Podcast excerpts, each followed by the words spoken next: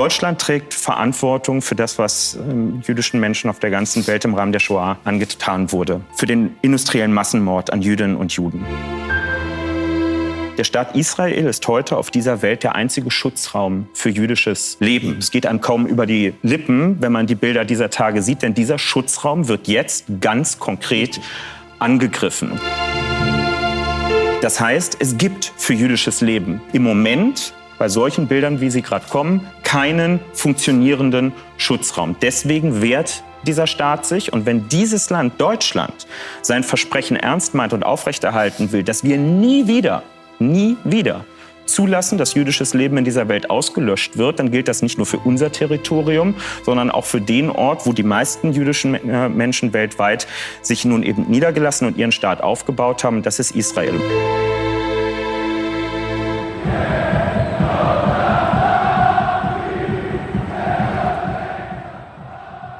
Guten Tag wünsche ich euch und begrüße euch zu einer neuen Episode des Podcasts von Brennpunkt Orange. Mein Name ist Danny und ich freue mich sehr auf ein Gespräch mit Sportjournalist Felix Tamsud über den Fußball in Israel.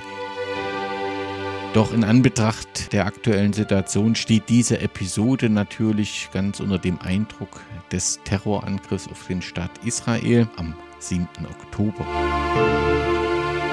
Über 1000 Menschen wurden ermordet, unzählige zum Teil schwer verletzt und als Geiseln genommen. Die Nachrichten und die Bilder aus Israel gehen einem nicht mehr aus dem Kopf und sind sehr erschütternd. Das Mitgefühl von uns allen gilt daher den Angehörigen der Opfer, den Verletzten und denen, die weiterhin um vermisste und entführte Menschen aus ihrem Umfeld bangen müssen. Wir haben uns geschworen, nie wieder und dieses nie wieder das ist jetzt ganz notwendig. Niemand darf das Existenzrecht Israels in Frage stellen und wir müssen als Gemeinschaft, als Gesellschaft handeln. Denn wenn jüdische Eltern ihre Kinder mit Angst zur Schule schicken, dann muss uns das Sorgen machen und zum Handeln zwingen. Wir dürfen das Bejubeln von Mord und Terror nicht einfach so geschehen lassen. Es gilt fest an der Seite Israels zu stehen und das bedeutet dann eben auch, sich mit Kultur und Gesellschaft zu beschäftigen. Die israelische Gesellschaft ist stark politisiert und das betrifft dann eben auch unseren Sport, den Fußball. Maccabi, Hapoel und Paitar, das sind Namen von Sportvereinigungen, die eng mit der Geschichte Israels, der zionistischen Bewegung und seiner Gesellschaft verbunden sind. Auch wenn die Zuschauerzahlen vielleicht nicht mit denen in Deutschland zu vergleichen sind, haben doch mehrere Teams in Israels eine große Anhängerschaft. Felix ist ein in Deutschland lebender Israeli, der unter anderem für die Deutsche Welle über Fankultur und Politik im deutschen Fußball regelmäßig berichtet und wunderbare Texte schreibt.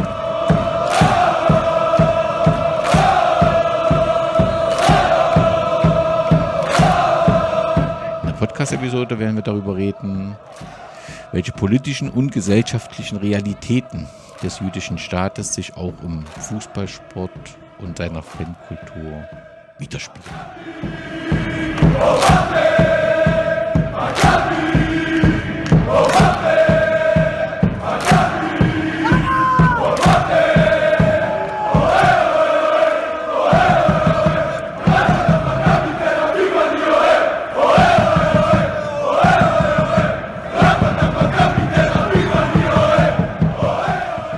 Felix, ich freue mich sehr, dich im Podcast begrüßen zu dürfen. Meine erste Frage ist, wie geht es dir aktuell?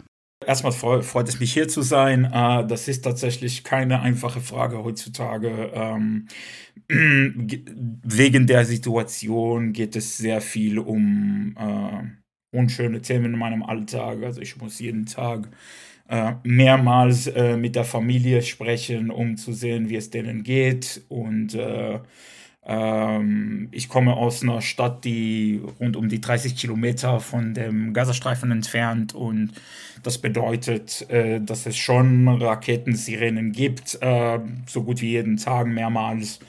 Und äh, aber bisher geht es der Familie zumindest körperlich gut. Äh, und äh, sie wissen, wie sie sich äh, schützen und alles. Mit den Kindern ist das ein bisschen komplizierter. Ich habe äh, einige äh, Neffen und äh, Nichten und äh, Posttrauma ist auf jeden Fall Thema, aber zumindest körperlich äh, sind sie unversehrt und das ist eigentlich alles, was, was man sich äh, wünschen kann in dieser, in dieser wirklich grausamen Situation. Es ist kaum zu, in Worte zu fassen, was am 7. Oktober ähm, geschah. Also die Zahl der, der ermordeten Menschen liegt bei mehr als 1400. Am, am Tag des Angriffs wurden 2200 Raketen auf Israel abgefeuert. Um den Tag so geschichtlich einzuordnen, wird sehr häufig der Vergleich ähm, zu den Anschlägen vom 11. September 2000a in den USA gemacht. Ist das ein, ist ein ist das ein treffender Vergleich und, und, und was löst dieser Terrorakt in einem ja sehr aufgewühlten, gespaltenen Land aus? Zum einen finde ich diesen Vergleich, ähm, ich sag mal so, von dem Ausmaß ist das auf jeden Fall zutreffend. Ich finde es fast unter, das unterbewertet das ein bisschen, weil von dem von dem von der Anzahl der äh, ermordeten Menschen ähm, prozentual äh, ist das in Israel viel höher. Ähm, wir reden über eine Situation, wo wirklich jede Person jemanden kennt, der entweder ermordet worden ist oder entführt worden ist. Ähm, ich kenne selbst einige Leute, die ums Leben gekommen sind äh, an dem Tag. Ähm, ich habe da studiert an der Grenze. Äh, da gibt es eine bekannte Journalismushochschule ähm, und äh, das bedeutet, dass man schon Leute kennt. Ähm, es ist auf jeden Fall sehr groß. Es ist nicht mal 11. September, sondern das ist ein Tag, der äh, Israel für die ganze Geschichte prägen wird. Ähm, das wäre auf jeden Fall, äh, das wird das Land und die Menschen auf jeden Fall verändern. Auf welche Art und Weise weiß ich noch nicht, weiß nie, das weiß niemand so genau, aber es ist auf jeden Fall ähm, ein Tag, dessen Nachfolgen, das, das, das wird wahrscheinlich Jahre dauern, wenn nicht Jahrzehnten, das zu verarbeiten.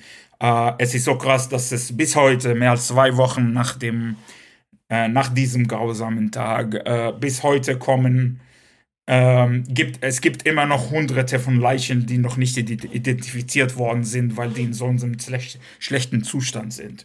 Ähm, und ähm, das ist auf jeden Fall äh, nicht auszuhalten, auch aus der Tatsache, dass die Szenen und die Erzählungen und auch die Videos, die wir gesehen haben äh, aus dem Tag, das ist, ähm, man, man redet darüber in Israel, ähm, als ob es ein Tag aus der aus dem Zweiten Weltkrieg ist, aus dem Holocaust.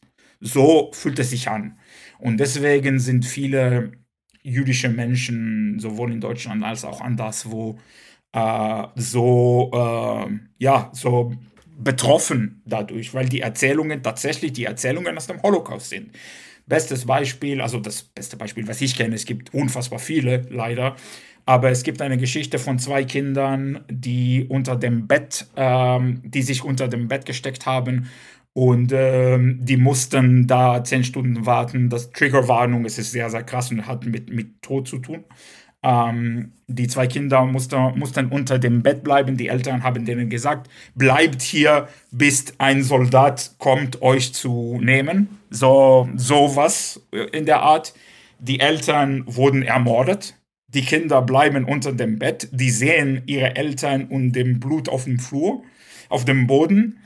Äh, und dann kommt ein Soldat und sieht diese zwei Kinder und nimmt sie raus und bringt sie in Sicherheit. Zweieinhalb Wochen danach wollen diese Kinder immer noch nicht schlafen, es sei denn, die sind unter einem Bett. Und äh, das sind die Erzählungen, die man hört. Leute, die im, im Schrank, die sich im Schrank äh, versteckt haben, Leute, die ähm, es, es gibt so eine, so eine Geschichte von jemandem, einem alten Mann, der ein bisschen verstanden hat, was da los ist. Und der hat seiner Familie gesagt, ihr bleibt im Bunkerzimmer, ich warte auf die Soldaten hier. Und er wusste ganz genau, dass die Soldaten nicht kommen werden. Und der hat sich auf dem Sessel gesetzt, äh, gesessen und äh, der wurde nach fünf Minuten ermordet. Ähm, aber was daraus ähm, was deswegen passiert ist, jedes Mal, dass Terroristen durch die Straße gelaufen sind, haben die einen alten, erschossenen Mann gesehen. Das heißt, die dachten sich, der, typ, der Mann lebt alleine und es gibt keine Menschen in der Wohnung. Es gab aber Menschen, die haben sich versteckt und die, die sind leise geblieben. Also das sind Geschichten, die tatsächlich aus, dem, aus den Geschichtsbüchern genommen werden. Und für viele Jüdinnen und Juden fühlt es sich so an, ähm, als ob dieses, diesen, dieser Begriff nie wieder, ähm, es ist wieder passiert im Prinzip. Ähm, es hat sehr viele Auswirkungen auch in Sachen, was das bedeutet, weil alle haben zum Beispiel darüber gesprochen früher, wie der Staat Israel unser Schutz ist und was bedeutet das für Juden und Juden, wenn, wenn selbst dieser Schutzraum nicht mehr geschützt wird. Und so fühlt es sich an. Und das ist auf jeden Fall ähm, auch die Auswirkungen auf jüdischen Gemeinden überall auf der Welt werden wir in den nächsten Jahren sehen, weil es, es ist wirklich ein Pogrom, der, glaube ich, in der jüdischen Geschichte, also man kann es nicht äh, prognostizieren, aber ich würde äh, einschätzen, dass wir sich in Erinnerung bleiben nach dem Holocaust als das Schlimmste, was passieren konnte, äh, einer, äh, dem jüdischen Volk weil es tatsächlich so ist. Also ich gab keinen Tag äh, seit dem Zweiten Weltkrieg, an dem so viele und Juden ermordet worden sind. Und ich kann mir persönlich an keine Zeit in der Geschichte, wo mehr Jüdinnen und Juden ermordet wurden. Ich ich bin kein, kein, kein äh, Geschichtsprofessor oder so, aber von dem, was ich weiß, war das tatsächlich ein sehr, sehr dramatischer Tag für die jüdische Geschichte, nicht nur für den Staat Israel. Wenn ich jetzt das Land vor dem 7. Oktober als gespaltenes oder sehr aufgewühltes Land bezeichne, aufgrund der politischen Situation, ich nehme an, dass die aktuelle Situation all das völlig überdeckt, wenn man tatsächlich mit diesem 7. Oktober und den Folgen zu tun hat. Auf jeden Fall. Ich meine, ähm, religiöse Menschen würden sagen, dass es in der jüdischen Geschichte immer so war, wenn wir total gespalten waren, hat es jemand ausgenutzt, um uns äh, was Schlechtes zu tun. Das war vor dem Zweiten Weltkrieg, das war in anderen Zeiten der Geschichte so. Ähm, und die Spaltung war groß, auf jeden Fall. Und die Spaltung wird auf jeden Fall groß sein, auch nach diesem Krieg. Ähm, aber äh, wenn äh, man eines über Israel und die Israelis wissen muss, ist, dass äh, wir sehr agil und sehr ähm, wir, wir passen uns sehr schnell an, ich sage mal so. Äh, es hat wirklich ein paar Stunden gedauert von einer Situation, wo das ganze Land gespalten war, äh, bis zu einer Situation, wo alle zusammen waren. Also alle Leute waren, alle, ich rede, alle Leute, die das können und wollen, sind in die Armee gegangen. Und gleichzeitig hat die zivile Gesellschaft sehr viele äh, Initiativen äh, auf die Beine gestellt und, und, und, und, und, und, und. Und die Liste ist wirklich sehr lang und das ist von Tag 1 passiert. Also nicht mal, es hat nicht mal eine Woche gedauert oder so, sondern am zweiten Tag gab es schon sowas. Und da ist das wirklich egal, linke, rechte, äh, es ist alles, alles wirklich nicht wichtig. Jetzt ist es wichtig, so ist das Gefühl, ob es wirklich so ist oder nicht, kann ich nicht einschätzen, weil ich mittendrin bin und betroffen bin. Aber das Gefühl ist, es geht ums Überleben des Staates Israel und ums Überleben des jüdischen Volkes ein bisschen.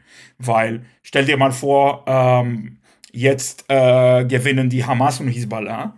Es gibt keinen Staat Israel mehr, es gibt Geflüchtete überall ähm, islamistische und faschistische Elemente würden sich äh, verstärkt fühlt, ver, äh, äh, verstärkt fühlt. Äh, das würde auch Einflüsse auf Juden, Juden, Juden, Juden überall auf der Welt haben. Und deswegen geht es tatsächlich, das ist ein, so redet man darüber in Israel, als ein Überlebenskrieg. Und äh, ich, ich, kann nur mein, mein, ein, mein eigenes, sehr, sehr kleines Beispiel geben. Schon an dem Tag, als es passiert war, das war ein Samstag, ähm, ich habe direkt auf Hebräisch getwittert, wenn es Israelis gibt, die gestrandet sind und nicht nach Hause fliegen können, sagt Bescheid. Ich wusste auch, dass einige israelische Teams gerade in Europa gespielt haben. Äh, spezifisch Maccabi Tel Aviv hat in Belgien gespielt und das ist um meine Ecke hier in Köln. Und da haben sich direkt zwei Maccabi Tel Aviv-Fans gemeldet. Die haben gesagt, wir wissen nicht, ob unser Flug äh, losgeht heute Nacht aus Köln. Und ich habe gesagt, kommt vorbei, alles gut. Äh, einer von denen war ein krasser Rechter, der andere war, war ein Linker. Und äh, ich bin selbst auf dem ich sag mal, auf dem weit linken Spektrum des israelischen Politik. Aber jetzt geht es nicht darüber. Jetzt, jetzt geht es darum, äh, Menschen eine Lösung zu geben in einem Notstand. Alles andere werden wir danach lösen und vertrau mir, das wird eine lange Diskussion, eine heftige Diskussion und eine Diskussion, die noch schlimmer und krasser wäre als früher. Aber jetzt ist das nicht die Zeit dafür. So ist das Gefühl zumindest. Bei den, beim Terrorangriff der Hamas sind nach Angaben des der Präsidentin des äh, Olympiakomitees in Israel auch 17 äh, Athletinnen und Athleten getötet worden. Ähm, es gab dann in der letzten Woche die Nachricht, dass äh, Israels Sportlerinnen und Sportler nicht zu Wettkämpfen ins Ausland reisen sollen, was halt gerade vor dem Hintergrund, dass wir in zehn Monaten die Olympischen Spiele haben, sehr hart ist, aber in Anbetracht der Situation wohl nachvollziehbar. Es wurde immer gesagt, als Zitat, im Moment sind Israelis draußen in der Welt nicht sicher. Kann und muss man das so pauschal sagen? Ich sag mal so, also da, gibt es zwei Hauptmeinungen, sag ich mal so. Es gibt die eine Meinung, die sagt, gerade ist die Situation nicht sicher und alle, die in Israel bleiben können, sollen in Israel bleiben. Äh, andererseits gibt es Leute, die sagen, ähm, so freigesprochen, scheiß auf alles, wir müssen weiterleben äh, und äh, das Leben muss weitergehen und das wäre unser Sieg quasi oder Teil unseres Sieges. Ähm, ich weiß nicht, wo ich stehe. Ähm, ich glaube schon, dass es Gefahr gibt für Israelis im Moment. Ich kann nur über mich sprechen, über, über viele Leute, die ich, viele israelische Leute, die hier in Deutschland leben, sprechen. Ähm, es ist, äh, es gibt Codewords dafür, was man sagt, wenn wir zum Beispiel ein Telefonat führen auf Hebräisch und auf einmal ist man in einer Situation, wo man sich nicht sicher fühlt, Hebräisch zu sprechen, dann fängt man an, was weiß ich, Englisch zu reden oder manchmal Deutsch, wenn man Deutsch kann. Ähm, äh, es gibt sogar zwischen äh, mir und einer guten Freundin gibt es so ein Codeword, äh, wenn sie es sagt, äh, weiß ich, gerade ist gefährlich, äh, sprechen wir später. Oder schickt mal eine Nachricht, ich bin gerade an diesem Ort, wo es ein bisschen nicht cool ist, Hebräisch zu sprechen. Das ist eine Situation, die uns alle betrifft, auf jeden Fall. Und ich meine, ähm, auch ich, wenn ich unterwegs bin äh, und ich bin in einer Gegend, wo mein Gefühl, also prinzipiell habe ich das, ich sag mal, Privileg, äh, ein relativ großer Mann zu sein und äh, ich habe einiges an Erfahrungen, sowohl aus Israel als auch, ich sag mal, äh, aus äh, irgendwelchen Subkulturen, die wir alle kennen. Aber es ist tatsächlich so, dass, äh, ähm, dass, dass wenn, wenn, wenn es dazu käme, dass jemand mich angreift, äh, natürlich hätte ich Angst, äh, weil es tatsächlich, man greift mich an, nicht weil ich Kölner bin oder weil ich was weiß ich bin, sondern weil ich Jude bin und weil ich gerade Hebräisch rede, meine Muttersprache. Und das ist eine ganz andere Kategorie als alles andere im Leben. Und ähm, die Situation ist schon so, dass viele Menschen Angst haben, auf jeden Fall. Ich kenne auch Jüdinnen und Juden hier in Deutschland, die das Gefühl haben, keine jüdischen Symbole tragen zu können. Also Davidsternkette, äh, Kippa, die jüdische Kopfbedeckung und, und, und. Ne? Die Liste ist wirklich ewig lang. Und äh, das wird immer, das, die Situation spitzt sich, ich meine, das ist auch in der Regel so bei vielen Menschen, also das ist nicht unbedingt spezifisch für diese Situation. Viele Menschen, viele Juden in Deutschland haben sowieso Angst, äh, jüdische Symbole zu zeigen oder sich als jüdisch in die Öffentlichkeit zu zeigen. Aber prinzipiell äh, jedes Mal, dass es äh, Eskalation im Nahen Osten gibt, spitzt sich die Situation zu und das wissen alle. Das ist auf jeden Fall auch jetzt der Fall. Ähm, es gibt aber äh, immer noch, äh, was weiß ich, große Vereine, die im Ausland spielen. Ich meine, während wir sprechen, äh, spielt Hapoel Tel Aviv in Hamburg. Also es passiert immer noch, aber da muss man schon ich meine, einiges an Geld haben und einiges an Vorbereitungen haben und Kontakt mit den israelischen Sicherheitsbehörden und, und, und, und, und. Das kann sich zum Beispiel ein junger, ein junger Athlet oder eine junge Athletin wahrscheinlich nicht leisten. Und das ist Teil davon, äh, leider weil du gerade den Fußball angesprochen hast und wenn wir dann den, den Fußball nochmal betrachten rund um diesen Terrorangriff, ich glaube, wir haben auch zwei Fußballprofis als Opfer und wir haben auch in den israelischen Ultraszenen auch Vermisste, richtig? Genau, also ähm, ich kenne einen ehemaligen Fußballer, die, äh, der äh, ermordet worden ist. Einen zweiten kenne ich persönlich nicht, aber es könnte durchaus sein, mit dieser krassen Anzahl an, an Ermordeten. Ähm, Ultraszenen in Israel, zwei äh, Ultraszenen in Israel haben, haben auf jeden Fall Vermisste. Die, die Szene von Maccabi Haifa äh, hat eine Vermisste und die äh, Szene von Hapoel Jerusalem hat äh, einen Vermissten, einen jungen Ultra. Ähm, und ähm, die, die, die, die Fußballfans in Israel sind grundsätzlich sehr, sehr, sehr betroffen durch diesen äh, terroristischen Angriff. Ähm, ich kann nur das, das Beispiel geben, was ich kenne.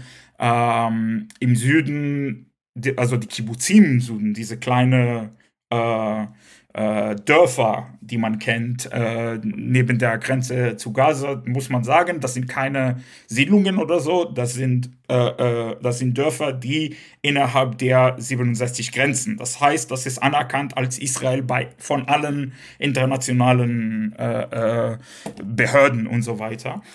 in diesem Kibbuzim, in diesen Dörfern, ist man traditionell, ich sag mal, sozialistisch links würde heißen, in Israel bedeutet das in der Regel, nicht immer, aber in der Regel bedeutet, könnte das bedeuten, dass man eine gewisse Affinität zu Hapoel Tel Aviv hat. Und ähm, das ist nicht von ungefähr, dass äh, circa 30 Hapoel Tel Aviv-Fans äh, unter den ermordeten Menschen äh, sind. Äh, einige von denen sind sehr prominente Namen in der Fanszene. Uh, es gibt uh, einen, ähm, ein Graffiti-Werk von den Ultras von Apoel Tel Aviv in Erinnerung an einen sehr, sehr bekannten Fan, der ermordet worden ist uh, in Tel Aviv. Das habe ich äh, kurz vor unserem Gespräch auf Facebook gesehen. Ähm, und äh, es gibt auch andere Fans, also der, Begriff Fanszene ist ein bisschen komisch im israelischen äh, Sinne, weil es in Israel gibt es keine Fanszene an, äh, Fanszene an sich. Also in Deutschland sind Fanszenen, was weiß ich, Fanclubs, Ultras, Hools, äh, irgendwelche andere Organisierungsformen, Dachverband und, und, und, und, und. In Israel ist das, sind das entweder Ultragruppen oder einfach Normalos, die nicht organisiert sind. Also es gibt keine Mitte aber trotzdem werde ich diesen Begriff benutzen, weil ich das aus, dem, aus der deutschen Sprache kenne. Und äh, das ist tatsächlich so, dass, äh, äh dass viele, viele Fußballfans unter den Ermordeten äh, und unter den ähm, äh, ja, eingeführten Menschen sind. Äh, die israelische Liga hat vor ein paar Tagen oder vor einer Woche eine, eine Art Collage veröffentlicht von allen Fußballfans, die ermordet worden sind und mit deren Verein im Hintergrund. Äh, und der Text war, äh, jetzt gibt es keine Vereine, jetzt sind wir alle Israelis. Äh, und das war sehr, sehr, sehr stark. Ähm, ich habe auch ähm, in mein, auf meinen Social Media Feeds gesehen, äh, Leute, die teilweise von aus rivalisierten Fanszenen sind und ich sag mal so, Rivalitäten in Israel sind, sind manchmal wirklich sehr krass. Ähm, und trotzdem gibt es äh, Leute, die ich kenne, die diese Rivalitäten auch in der Regel krass ausleben. Bis zum Extremsten, die man sich vorstellen kann. Ähm, und jetzt posten die, es ist mir total egal. Ich sehe, ich, ich möchte, dass meine Rivalen am Leben bleiben die sind meine Rivalen, die sind äh, immer noch meine, die, wir teilen irgendwas, was andere Menschen nicht verstehen können. Und das ist mir scheißegal, dass die gerade Hapoel Tel Aviv sind, weil auf, zum Beispiel aus der Beitar Jerusalem-Ecke, so pauschal gesagt, äh, es ist mir scheißegal, dass die Hapoel Tel Aviv-Fans sind, weil im Prinzip äh, äh wäre das egal, wäre das den Terroristen egal gewesen, welcher, welcher Verein ich unterstütze. Ich und der Hapoel Tel Aviv-Fan, für die sehen, sehen wir gleich aus. Sie wollen uns tot haben. Und äh, das ist für Fußball interessierte Menschen und für Leute, die der Szene ein bisschen verfolgen, das ist auf jeden Fall sehr stark und sehr emotional, das zu verfolgen.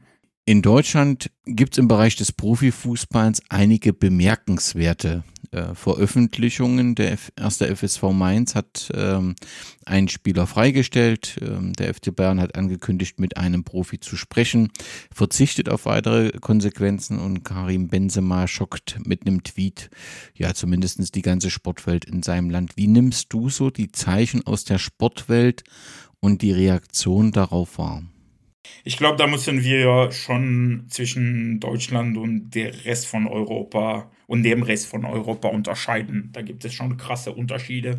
Äh, ich finde schon, dass, äh, dass äh, der deutsche Fußball an sich ähm, auf eine Art und Weise reagiert hat, die in Israel schon als sehr emotional angekommen ist. Ich meine, auch mit der Geschichte, aber auch abgesehen davon. Ähm, Israelis sind prinzipiell ein Volk, das es sehr, sehr weiß zu schätzen, wenn man uns, ähm, ja, wenn man uns zeigt, dass wir wichtig sind, wenn man uns zeigt, dass es uns gibt. Wir sehen euch, wir sehen, unser, wir sehen euer Leid und wir sind bei euch. Das sind äh, Solidaritätsbekundungen, die aus dem deutschen Fußball tatsächlich gekommen sind, ähm, sei es durch Statements von unterschiedlichen Vereinen, Borussia Dortmund und äh, äh, Bayern München und anderen, ähm, sei es durch äh, Ultragruppen wie in Mainz, Babelsberg, äh, Werder Bremen und und und. Ähm, das sind Zeichen, die auf jeden Fall, die es auf jeden Fall nicht gibt in anderen Ländern oder so gut wie nicht gibt. Es gibt Ausnahmebeispiele wie Crystal Palace und andere, aber prinzipiell, äh, wenn man zum Beispiel in Richtung Premier League äh, gucken würde, da sind die Umstände total anderes. Und das sieht man in Israel. In, in Israel ist, im Moment, ist die Premier League im Moment die verhassteste Liga der Welt. Äh, man sagt die ganze Zeit, viele Leute sagen, ähm, wir haben diese Liga gemocht, wir haben diese Liga, diese Liga empfunden als die beste Liga der Welt, aber das ist uns im Moment scheißegal. Es geht um unser Überleben. Und wenn diese Liga mit uns sich nicht solidarisiert, ist das das Ende. Ähm, es gibt eine Erzählung, ähm, was ich mitteilen könnte aus dem Bereich. Ähm, also viele wissen, ich komme, also ich seitdem ich in Deutschland lebe, bin ich beim ersten FC Köln aktiv. Äh, aber ähm, davor, als ich in Israel lebte und eigentlich prinzipiell immer noch, äh, war ich und bin ich äh, in Manchester United-Kreisen aktiv. Also als ich in Israel lebte, ich sehr, bin ich sehr, sehr oft nach Europa gefahren, habe sogar für eine Fluggesellschaft gearbeitet, damit ich zu Man United fliegen, zweimal im Monat äh, fliegen könnte. Und das habe ich tatsächlich getan damals und das mache ich immer noch im Europapokal. Ähm, aber ähm, ich kenne mich mit, mit israelischen Strukturen von, äh, und Fanclubs von englischen Vereinen sehr, sehr gut. Die größten Rivalen von Man United, Liverpool, ähm, die haben einen riesengroßen Fanclub in Israel.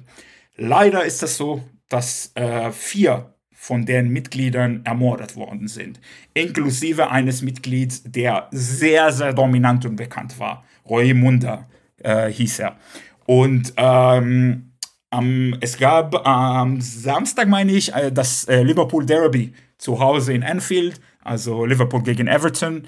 Und da wollten ein paar Mitglieder der israelischen Liverpool-Fans eine Fahne, eine Art Zaunfahne äh, in, in die Stadion, ins Stadion bringen, wo steht so irgendwas äh, in Erinnerung von unseren israelischen ermordeten Reds. Also eigentlich un nicht politisch, nichts Krasses, nicht Palästina, Israel, einfach in Erinnerung an vier ermordeten Menschen.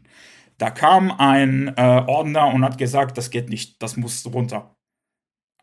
Und das ist gerade eine sehr, sehr große Krise zwischen dem israelischen Liverpool-Fanclub äh, und dem Verein. Äh, viele Leute haben schon gesagt, wir sind mit diesem Verein fertig.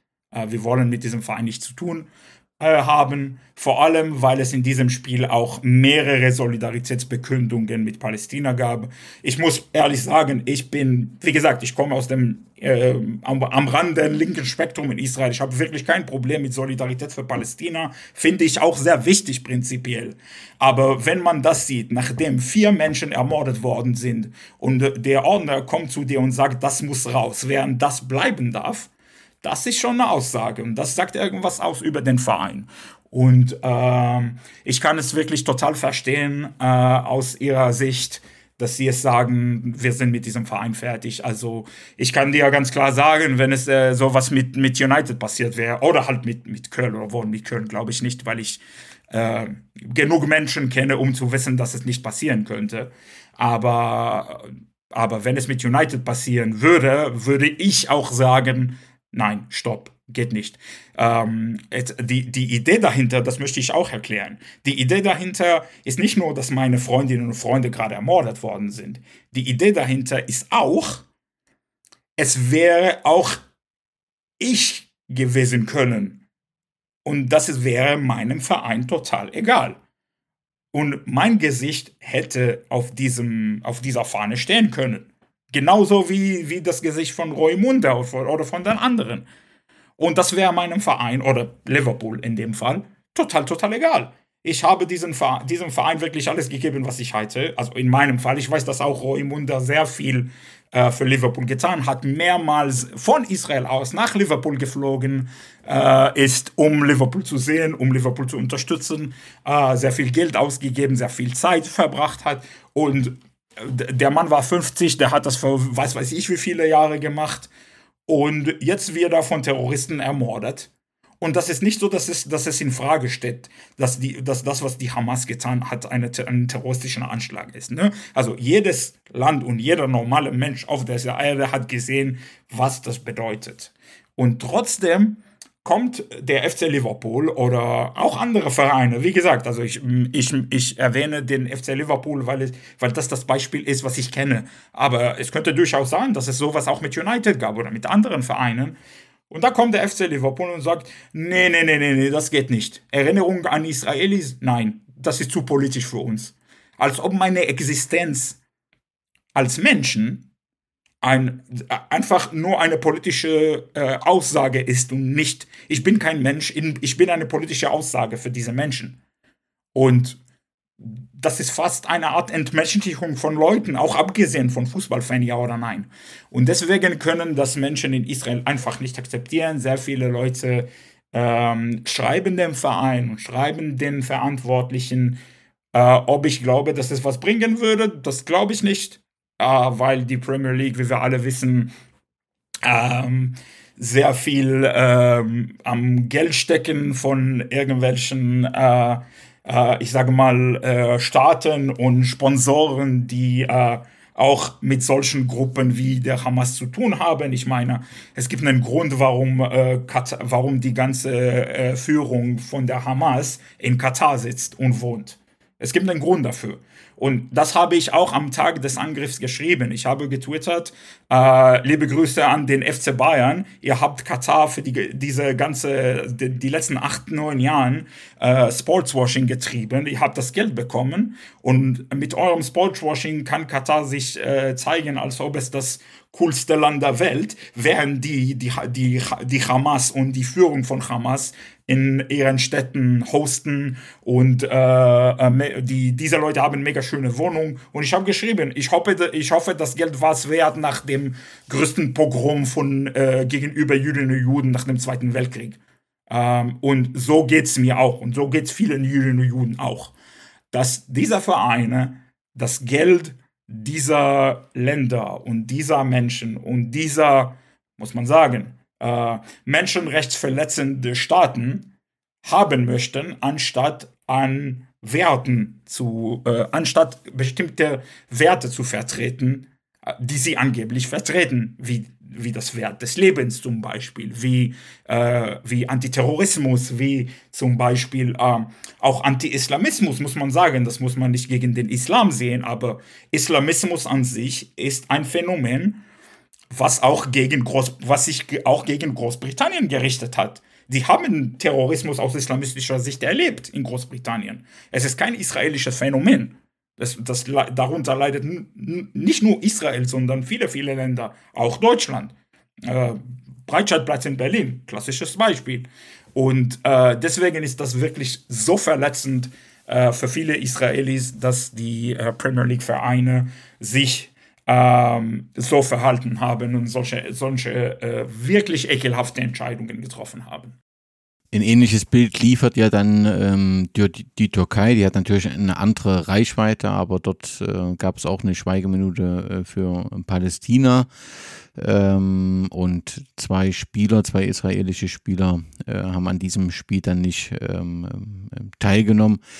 Ich nehme an, das ist außerordentlich schwer für die israelischen Fußballer in der Türkei, aber den Blick auf Deutschland äh, gerichtet. Du hast schon gesagt, so grundsätzlich ähm, bewertest du das positiv, so habe ich es zumindest verstanden, was überwiegend ähm, im Bereich des Sports passiert. Wir haben ja auch den DFB-Pokalteilnehmer TuS Maccabi Berlin, ähm, wo es große Sorgen gab und erst die Information, es wird nicht gespielt, es wurde dann doch gespielt. Der Berliner Fußballverband hat sich auch sofort an die Seite des äh, Vereins und auch ähm, der Jüdinnen und Juden in, in Deutschland äh, gestellt. Die DFL hat äh, sehr, sehr kurz äh, nach diesem Massaker eine, äh, eine Information herausgebracht. Ähm, der DOSB folgte etwas später. Und die Bundesliga hat dann eben auch mit einer Schweigeminute reagiert. Kann man so sagen, dass du sagst, Deutschland, da ist nicht alles äh, wunderbar und es gibt auch vieles Verletzende, aber grundsätzlich ähm, spürst du dort, dass der Großteil an der Seite Israels steht? Ich kann, ich kann äh, nur ein, also sagen wir mal so, äh, eines vorab, ich bin zwar Israeli, aber ich lebe seit acht Jahren in, oder mehr als acht Jahren schon in Deutschland. Deswegen ist mein, mein, mein Spür dafür ein bisschen, ein bisschen anders als äh, bei Israelis. Deswegen möchte ich meine anderen Gefühle nicht analysieren. Was ich aber auf jeden Fall sagen kann, ist, dass, es, dass diese ganze Solidaritätsbekundungen, sei es, aus, sei es aus Seiten der Ultraszene, sei es aus Seiten der Vereine, der Liga und, und, und, das kommt in Israel auf jeden Fall an. Das kann ich definitiv sagen. Viele Menschen sagen äh, Danke. Es gibt äh, einige große Twitter-Diskussionen. Welchen deutschen Verein soll ich mir auswählen jetzt als mein Verein? Äh, bei welchem Verein muss ich jetzt äh, eintreten als Mitglied? Das sind Diskussionen, die gerade stattfinden. Ähm, ich äh, versuche da äh, passiv zu bleiben, weil äh, ich wünsche es niemandem, äh, Fan des ersten FC zu werden. Aber nee, prinzipiell ist das tatsächlich so, dass, dass viele Israelis gerade, viele Fußballinteressierte Israelis sehen ganz genau, was was Fußball Deutschland an sich liefert. Äh, das muss nicht unbedingt, äh, äh, ja, also das muss in, nicht unbedingt die, die größte Solidaritätsbekundungen sein. Das muss nicht unbedingt, äh, ich meine, das ganze Thema mit, äh, äh, mit dem Bayern-Spieler, der sich geäußert hat und so weiter. Äh, das kam auch in Israel an, aber alle Menschen sagen, naja, das halten wir vielleicht an sich für falsch, aber prinzipiell hat sich Deutschland mit uns so solidarisch gezeigt, also der deutsche Fußball mit uns solidarisch gezeigt, wie kaum eine andere Fußballszene ähm, in Europa und erst recht nicht auf der Welt. Und äh, deswegen ist das ich sag mal so, die, die, die, die Kraft, die solche nicht so guten Nachrichten haben, ist eher gering im Vergleich zu Solidaritätsbanner bei Werder Bremen oder bei äh, oder im, im, im Stadion von Mainz und äh, äh, die Solidarität von Ultra St. Pauli mit, mit ihren Freundinnen und Freunden bei Hapoel Tel Aviv, äh, Werder Bremen mit Hapoel Jerusalem und und und und und. Ne? Die Liste ist wirklich sehr lang. Äh, Babelsberg habe ich gesehen, kurz vor unserem Gespräch. Ähm, äh, Chemie Leipzig, auf jeden Fall. Alle Israelis sind, wollen zu Chemie Leipzig hoppen gehen jetzt. Ähm, und ich will nicht, dass sie meinen Safe Space bei, also im Nordam nehmen würden, aber das ist nicht für mich zu entscheiden.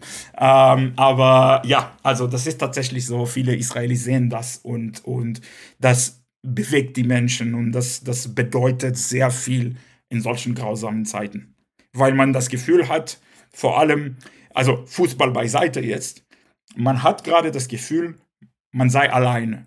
Die ganze Welt ist gerade gegen uns. Die, die äh, muslimische Welt gegen uns. In der äh, westlichen Welt gibt es krasse Proteste äh, gegen uns, die zum Teil auch Antisemitismus dulden. Ähm, das sind Sachen, die in Israel ankommen. Und da sagt man sich, wohin geht die Reise? Ne? Also was, was, was für eine Welt ist das? Und dann kommen die Ultraszene-Teile, äh, die, die linke Teile der Ultraszene in Deutschland, muss man sagen, und zeigen ihre Solidarität und das kommt auf jeden Fall äh, sehr gut und sehr emotional an. Der Sportbetrieb in Israel ist komplett eingestellt, richtig? Mhm. Das heißt, das wird auch in den nächsten Wochen erstmal so bleiben. Ich glaube, die Nationalmannschaft muss dann im November äh, spielen, aber aktuell kann sich keiner um Sport, Fußball und ähnliches äh, kümmern. Das ist aktuell kein Thema. Ja, nee, also das ist äh, überhaupt kein Thema. Und wenn, selbst wenn die UEFA die eigentlich ziemlich dumme Entscheidung äh, machen würde, jetzt müsst ihr, müsst ihr spielen, würde es wahrscheinlich in Zypern stattfinden oder so, wie äh, das ist schon passiert in der israelischen Geschichte, äh, in der zweiten Intifada am Anfang der 2000er äh, gab es eine Zeit, wo israelische Vereine und die Nationalmannschaft in Israel nicht spielen durfte und alle Spiele äh, haben in äh, Zypern stattgefunden. Uh, und uh, zum Beispiel, das war das, das erste Mal, dass ein israelischer Verein in der Champions League Gruppenphase gespielt hat. Uh, Maccabi Haifa 2003. die waren in einer Gruppe mit Olympiakos, Bayer Leverkusen und Manchester United. Und die haben diese drei Spiele in Zypern gespielt, diese drei Heimspiele. Ähm, die haben 3-0 gegen Manchester United gewonnen und das Spiel war nicht in Haifa, sondern in meine ich, Nicosia? GSP Stadion heißt es. Äh, und äh, also es gibt dafür, äh, es gibt Vorfälle, die, die das geregelt haben in der, in der zweiten Intifada im Jahr 2002, 2003. Und ich könnte mir vorstellen, dass wenn die UEFA sagen würde, ihr müsst jetzt spielen, dass das die Lösung wäre. Aber mal abwarten sehen, was die sich entscheiden. Normalerweise stelle ich ganz zu Beginn des Podcasts natürlich meinen Gast, den Hörerinnen und Hörern vor. Jetzt war erstmal dieses Thema, der 7. Oktober, dass wir zunächst darüber gesprochen haben, aber natürlich möchte ich noch etwas über dich berichten und fragen. Wenn ich es richtig verstanden habe, kommst du aus der israelischen Stadt Ashdod und ähm, ich glaube auch aus einer sehr politischen, im politischen Sinne bunt gemischten Familie. Nimm uns ein wenig mit in deine Zeit in Israel? Was macht dieses Land für dich aus? Was sind die, du sagst, du bist acht Jahre in Deutschland. Was äh, ist das Besondere an Israel? Also, ähm, äh, ich sage mal so, eines vorab, das habe ich schon gesagt, das muss ich nochmal sagen. Äh, ich komme tatsächlich aus dem, aus dem, ich sage mal, äh, auf, aus dem linken Rand der israelischen Politik. Das muss man sagen. Deswegen habe ich, wie alle Linken, muss man sagen, habe ich einiges an Kritik an Israel, in, an was viele Themen angeht. Ähm, de, selbstverständlich, was die Besatzung angeht und was die Situation mit den PalästinenserInnen angeht, aber auch andere soziale Themen. Äh, das heißt, ich bin diesem Land gegenüber sehr, sehr kritisch, auch meiner Familiengeschichte äh, wegen. Äh, aber prinzipiell ist das, ist das ein sehr besonderer Ort, das muss man sagen. Es ist, kein, es ist prinzipiell ein westliches Land, das aber sehr verrückten Ecken, wo es alles andere als westlich äh, abgeht. Ich komme selbst aus einer ultraorthodoxen Familie. Mein Vater ist Rabbiner, trägt nur schwarz-weiß, hat einen langen Bart, äh, alles Mögliche, wie man äh, auf, den, auf Netflix sieht. Äh, und ähm, wir sind äh, also bei ultraorthodoxen Familien ist das bekannt, da gibt es viele Kinder, bei uns gibt es nur fünf Geschwister. Das, sind das ist relativ klein für äh, ultraorthodoxen Verhältnisse. Äh, und äh, wir sind zu fünft, äh, drei, äh, drei Männer und zwei Frauen. Die zwei Frauen sind immer noch äh, sehr streng orthodox und religiös. Und die drei Männer, ich bin der Älteste und die zwei auch nach mir, wir sind auf verschiedenen Niveaus säkulär. Äh, auch politisch sind wir sehr unterschied unterschiedlich.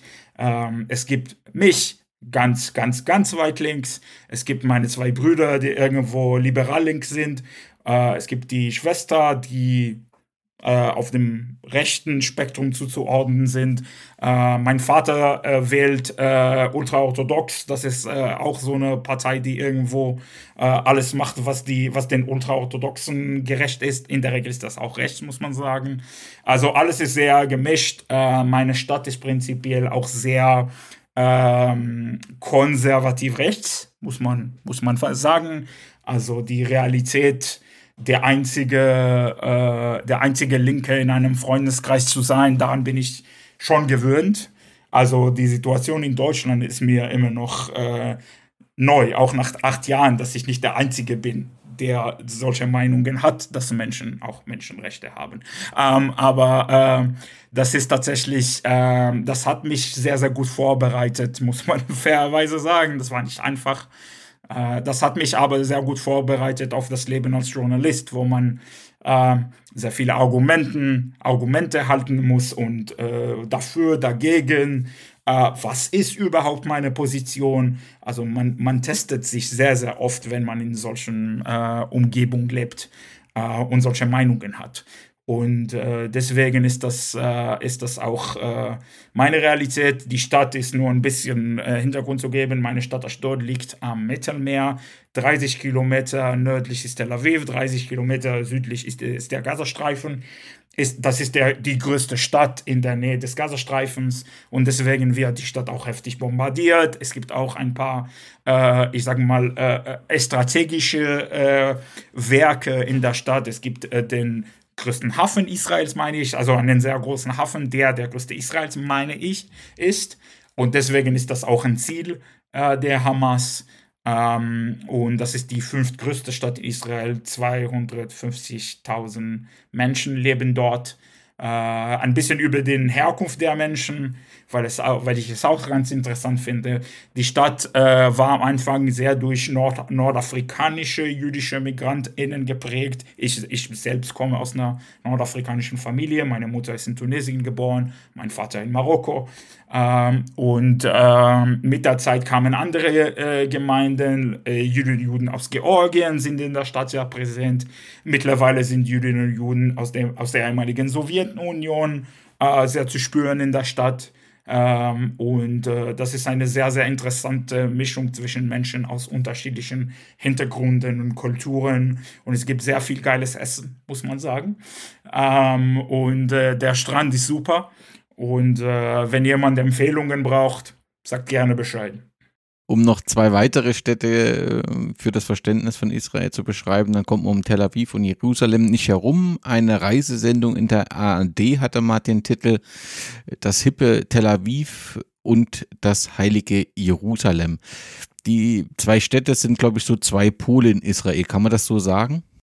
Ja, würde ich schon sagen. Also ich glaube, ich sag mal so, ich bin eher ein Kritiker von Tel Aviv und deswegen vielleicht bin ich nicht der Beste, um das zu diskutieren. Aber Tel Aviv ist, finde ich, manchmal ein bisschen äh, überschätzt, in dem wie liberal die Stadt wirklich ist. Ich meine, prinzipiell hat die Stadt tatsächlich eine, zum Beispiel eine äh, sehr lebhafte LGBTQ-Szene und die Partyszene ist da stark unterwegs und geile Kneipen und alles Mögliche.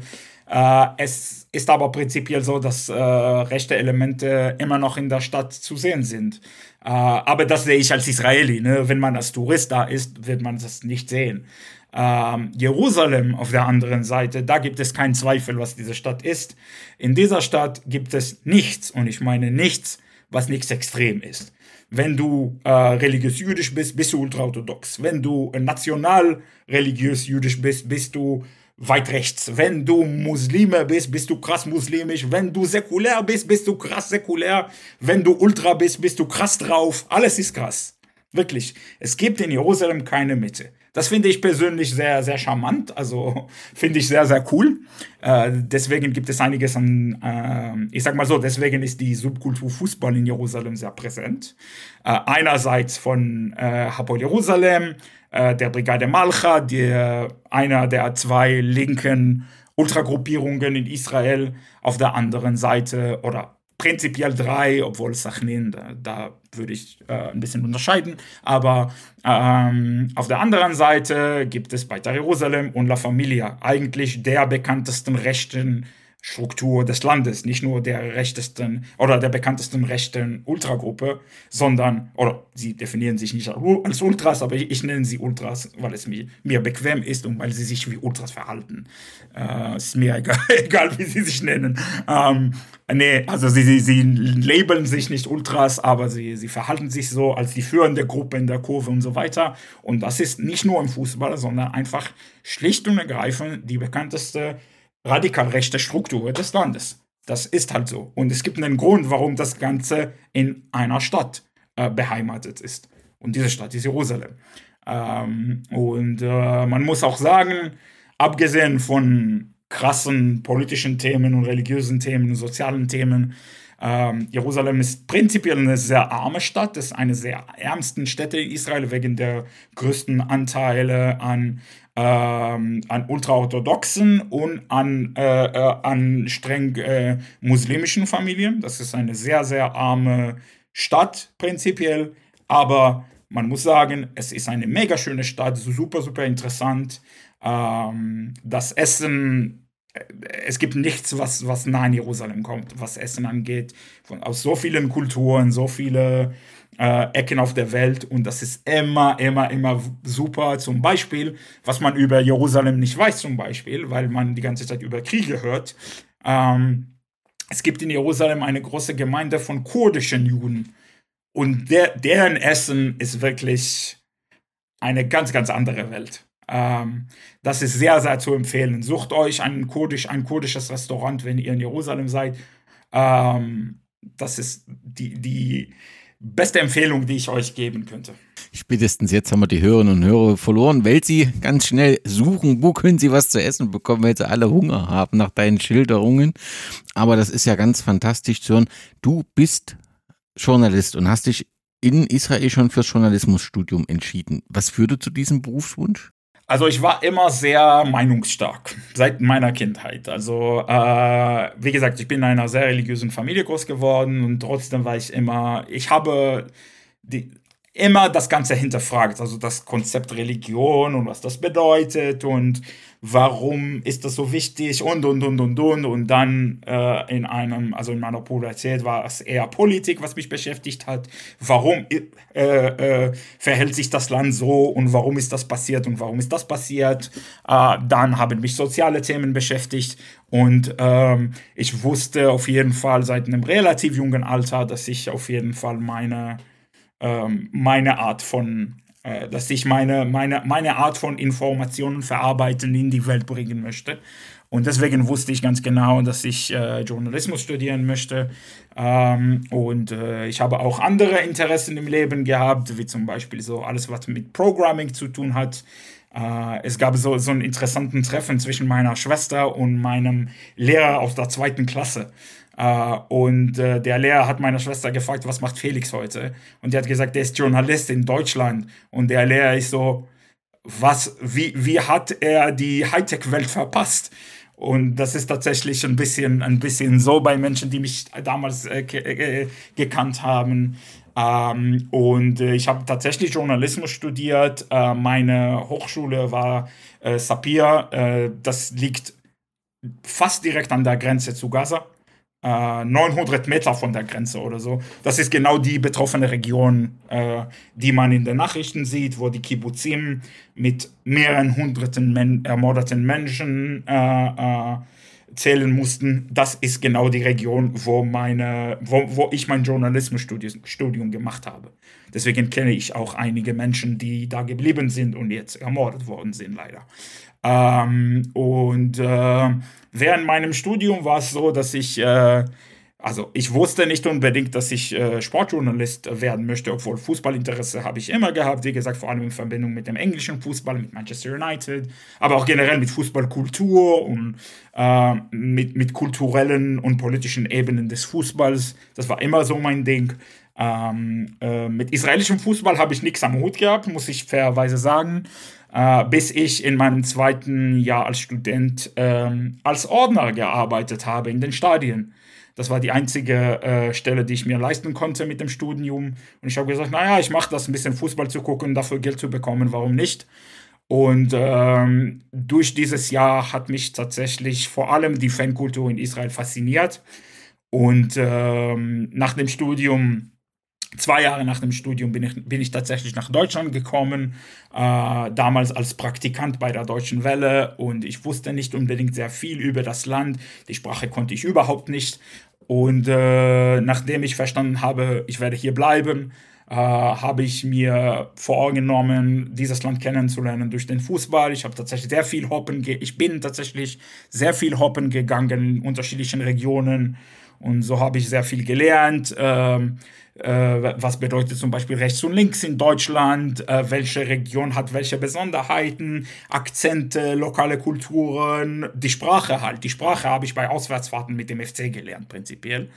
Uh, und das war keine einfache Aufgabe, vor allem wenn man nach Kiel auswärts fährt, sieben Stunden hin und zurück und kann kein Wort sprechen, ist das eher unangenehm. Aber das hat auf jeden Fall geholfen im, im Anbetracht und das ist tatsächlich so, dass der Fußball mir sehr geholfen hat, äh, Deutschland kennenzulernen und die unterschiedlichen Bundesländer und Städte und Regionen kennenzulernen.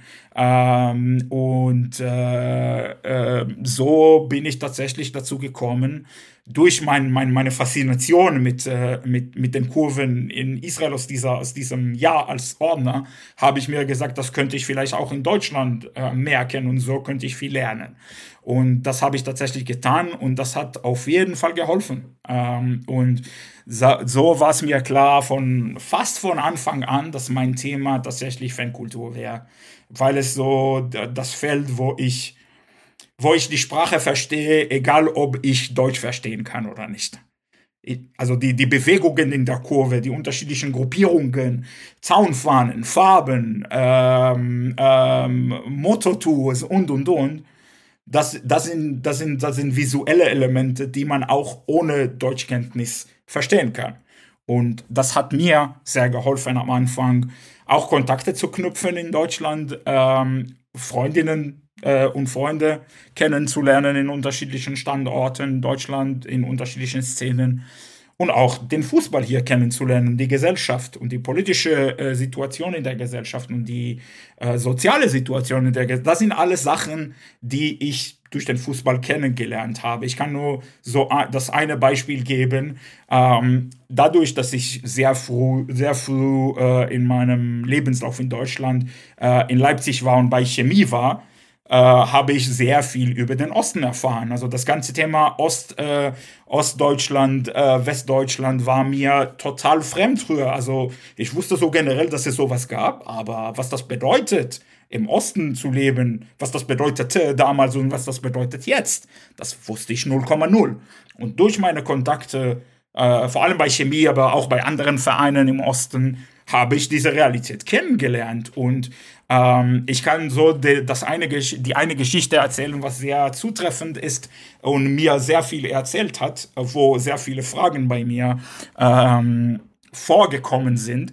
Äh, ich war mal mit äh, zwei Leuten, zwei Freunden von Chemie unterwegs in Leipzig und äh, es gab äh, einen, äh, es gab eine Situation, wo wir an der äh, Straßenbahnhaltestelle gewartet haben und da gab es einen Mann und der Mitte 50 war oder so und eine relativ junge Frau, 20, ähm, 21 sowas. Uh, und sie haben uh, uns um Hilfe gebeten, wo finden wir die Adresse und so. Und da hat sich ein Gespräch entwickelt. Und es stellte sich heraus, uh, die kommen gerade aus Düsseldorf, meine ich, irgendwo im Westen auf jeden Fall. Und ähm, die junge Frau wollte in Leipzig studieren und sie sucht, sie sucht, sie sucht eine Wohnung. Ähm, und äh, meine Leipziger Freunde haben gesagt, ah cool, willkommen in Leipzig, mega cool, viel Erfolg in deinem Studium. Und dann eine Sekunde danach äh, sprechen die mit dem Vater, aber er wollte hier nichts kaufen, oder? Und da dachte ich mir, wieso sagt, wieso sagt er das? Also, wo, das ist nicht irgendwas, was man sagen würde in so einer Situation. Und dann hat er mir erklärt, was das bedeutet, dass, dass der Westen quasi den Osten quasi abgekauft hat nach der Wende. Und viele Leute fühlen sich tatsächlich, dass, dass, dass es da Diskrepanzen gibt zwischen äh, dem, ähm, zwischen dem Osten, was sie kennen, und wer davon verdient. Ich sag mal so. Äh, und das sind Sachen, die ich zum Beispiel durch Fußballfans gelernt habe. Äh, und äh, da, das Ergebnis davon ist auch, ähm, sehr viele Stereotypen zu, durchzubrechen, zum Beispiel. Also ich kenne, ich wohne im Westen, tief im Westen zum Beispiel, und es gibt viele Menschen, die irgendwelche Stereotypen über Menschen in unterschiedlichen Regionen in Deutschland haben. Uh, und wenn irgendwas kommt, wie zum Beispiel uh, irgendwelche Aussagen, alle Leute in Sachsen sind XY oder alle Leute in Thüringen sind XY, da erstmal halte ich das für unfassbar unsolidarisch den Menschen gegenüber, die tatsächlich versuchen, was zu wirken. Und zum anderen ähm, sind das tatsächlich äh, Meinungen, äh, wo, äh, wo ich sage, ähm, naja, was, was, was, womit hilft diese Pauschalisierung? Wohin bringt das uns? Natürlich gibt es Fakten und gibt es Umfragen und gibt es Sachen, die zeigen, dass es im Osten eine, eine, ein hohes Prozent von Leuten gibt, die AfD wählen zum Beispiel.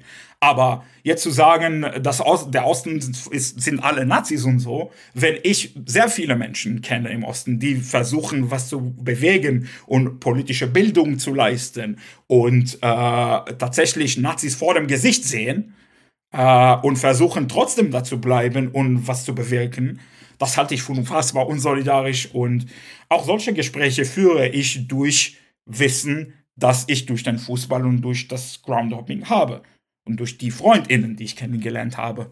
Ähm, und äh, ja, also das ist so meine, meine Geschichte mit dem Fußball in Deutschland und wie ich, äh, wie ich äh, angekommen bin in diesem Land, äh, in, allen, in allen ihrer Regionen und Unterschieden. Ähm, so, so war es und so ist es ungefähr. Ich bin schwer beeindruckt in mehrere Hinsicht. Du bist jetzt schon acht Jahre auch bei der Deutschen Welle. Das klingt so, dass du dich da sehr wohl fühlst. Ja, also prinzipiell äh, ist die Deutsche Welle ein guter Arbeitgeber, war zumindest ein guter Arbeitgeber, äh, bis es dazu gekommen ist, dass die Deutsche Welle sich entschieden hat, die Sportredaktion massiv zu kürzen. Äh, das wird am Anfang nächsten Jahres äh, in Kraft treten. Äh, viele meiner KollegInnen sind, haben schon die, Meld die Nachrichten bekommen, dass sie nicht weiterhin arbeiten könnten für die Welle. Vor allem feste Freie sind betroffen. Und das ist eine schwere Situation. Äh, man muss aber gleichzeitig sagen, dass, aus meiner, dass es aus meiner Sicht so war, dass die Deutsche Welle mir die Freiheit gegeben hat, meine journalistische Karriere und meinen journalistischen Fokus ähm, hinzubekommen. Und die haben mich unterstützt. Erst wenn ich am Anfang nichts wusste und sehr viel Schwachsinn geschrieben habe, war das alles Teil des Prozesses quasi. Und ich wurde unterstützt. Äh, und dafür bin ich auf jeden Fall sehr dankbar. Das war, das war Anfang meiner Karriere in Deutschland ähm, Anfang mein Leben in Deutschland, meines Lebens in Deutschland, nicht nur der Karriere. Äh, und trotzdem muss man sagen, diese Situation, wo viele Kolleginnen und Kollegen entlasten werden, äh, wegen äh, Kürzungen, die mit der Realität nichts zu tun haben, das tut schon weh. Und äh, das muss auch öffentlich gesagt werden.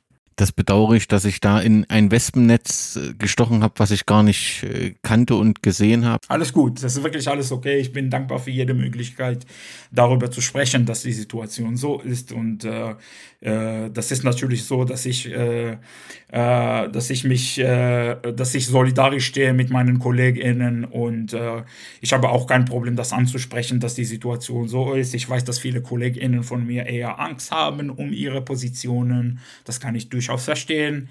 Äh, ich bin ein, aber so ein Mensch, der äh, das Maul leider nicht halten kann. Und deswegen sind wir hier und es ist mir tatsächlich sehr wichtig, darüber zu sprechen. Im Gespräch mit Mara Pfeiffer hast du einmal beschrieben, dass du gelernt hast, mit herabsetzenden und diskriminierenden Nachrichten, die du auch offensichtlich rund um deine Arbeit bekommst, zu leben. Du hast auch gesagt, dass sich das nie unberührt lässt. Aber mhm. es gibt so ein Zitat, wenn man Jude ist, hat man in der DNA die Realität, dass man dich hasst. Das ist schon ein sehr schweres Zitat und du hast es ja auch so ein bisschen im Gespräch schon erklärt, aber das wirkt halt wirklich ein, ein schwieriges Bild. Was erlebst denn du auch auf deiner Arbeit? Erlebst du tatsächlich auch diesen Hass? Also schreibt ja jemand, dass er sagt, der Text ist nur deswegen schlecht, weil du ein, ein, ein Jude bist? Also gibt es solche Nachrichten? Ich sag mal so, am Anfang meiner Karriere gab es auf jeden Fall sehr viele kritische Meinungen, auch Bedrohungen von Nazis und sowas. Das gab es auch. Ähm, es äh, gab auch eine Situation, wo ein Nachbar von mir in Köln, äh, ein rechter Nachbar von mir, ähm, mich besucht hat regelmäßig, um meine Artikel zu besprechen und meine Tweets zu besprechen. Äh, es hat alles angefangen mit der Aussage, also direkt nachdem ich äh, in die Wohnung gezogen bin, äh, hat er mir gesagt, ich weiß, du bist so ein Journalist, du schreibst sehr viel über linken Ultras, aber nur damit du weißt, es gibt auf dieser Welt auch rechte Hools und Ultras und die wollen dich zwar finden, aber nur damit du weißt, ich bin, mir ist gute Nachbarschaft wichtiger als Politik. Das, sind, das ist zum, zum Beispiel eine Situation, mit dem ich leben musste in den letzten Jahren in Deutschland. Das, das in Köln in einem der, in einer der besten, berühmtesten Gegenden in dieser Stadt. Also eine, eine Gegend, wo man nicht unbedingt sagen, naja, das sind Migranten, das sind so, das sind so. Es war ein urweißer Deutscher, der einfach äh, mich belästigt hat, weil ich Jude und Israeli bin und weil ich Fremde bin, da muss man sagen. Ähm, so eine Situation habe ich gehabt auf jeden Fall. Man muss aber fairerweise sagen, generell kommt meine Arbeit gut an. Also es freut mich auch, sehr viele gute Feedbacks zu bekommen von Leuten, die meine Arbeit sehr mögen, äh, die es sehr cool sehen, dass die Fanszenen äh, auch eine Stimme im äh, traditionellen ähm, in der traditionellen Medienlandschaft haben und nicht unbedingt äh, und nicht nur bei irgendwelchen äh, Szene-Magazins wie, was weiß ich, Faszination Fankurve oder Erlebnisfußball und sowas. Äh, das ist mir tatsächlich ein Anliegen, diese viele Facetten äh, der, Sub, des, der Subkultur Fußball in die äh, traditionelle Medienlandschaft zu bringen. Und das habe ich in den letzten Jahren getan und das freut mich sehr.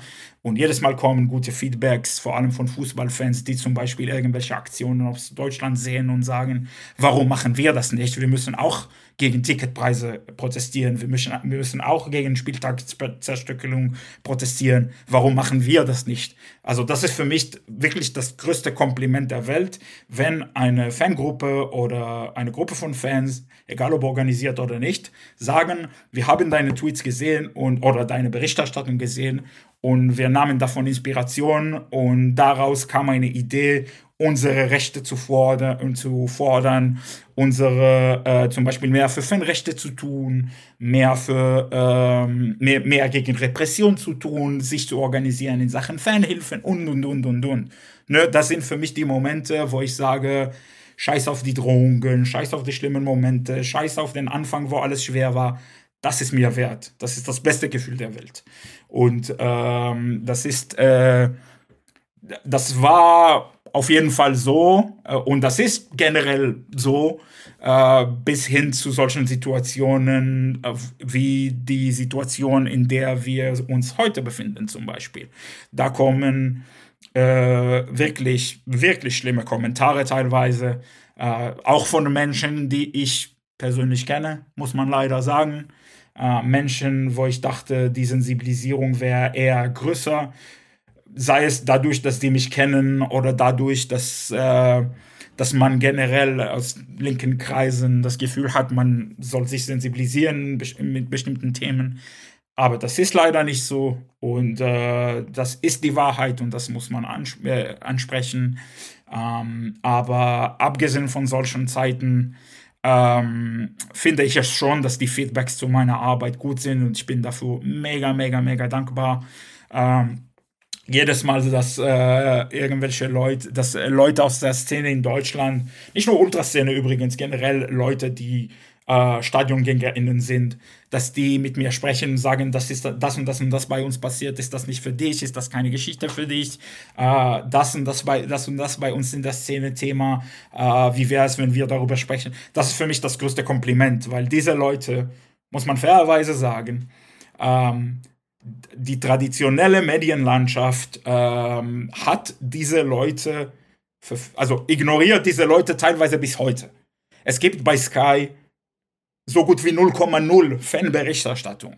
Ähm, es gibt bei Sky nur Fanberichterstattung, wenn es darum geht, Fans haben was, was in Anführungsstrichen Schlechtes gemacht.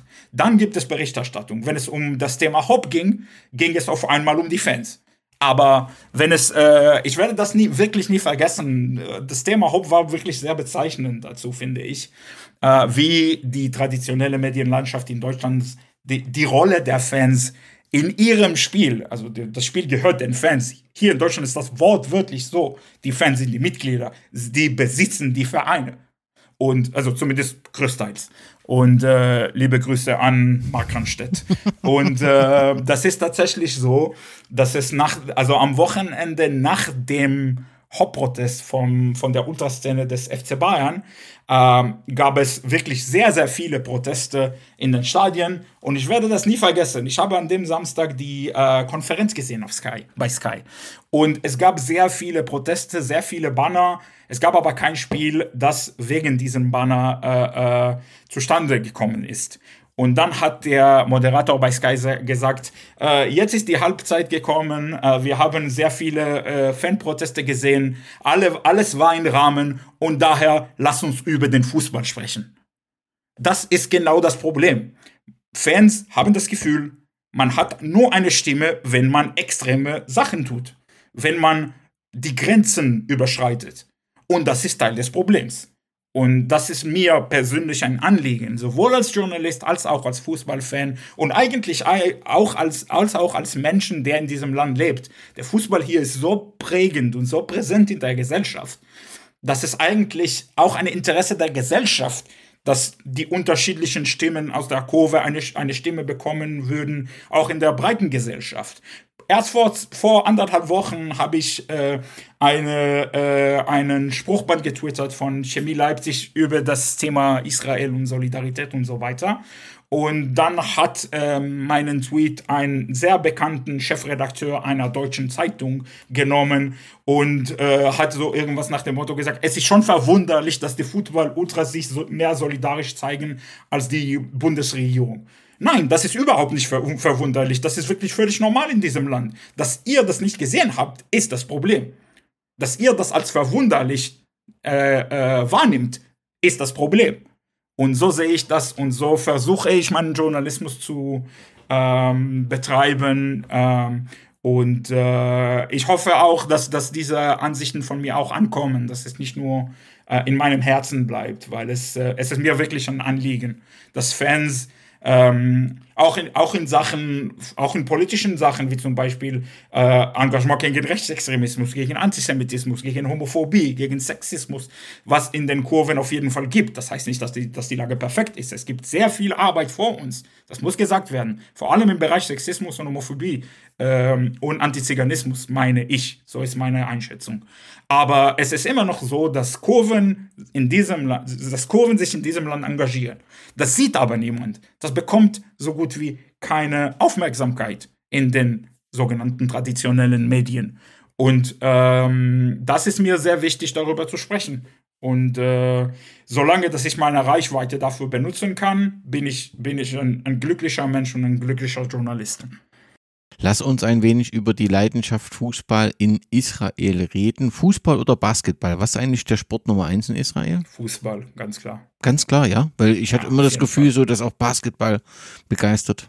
Ja, ja, definitiv. Also Basketball ist auf jeden Fall präsent und dominant in Israel, aber Fußball ist viel präsenter. Wenn die, Nation, äh, wenn die Nationalmannschaft in Israel in die EM, äh, das in die, in die EM schaffen würde, wären wäre alles, was die Basketballnationalmannschaft geschafft hat, total egal.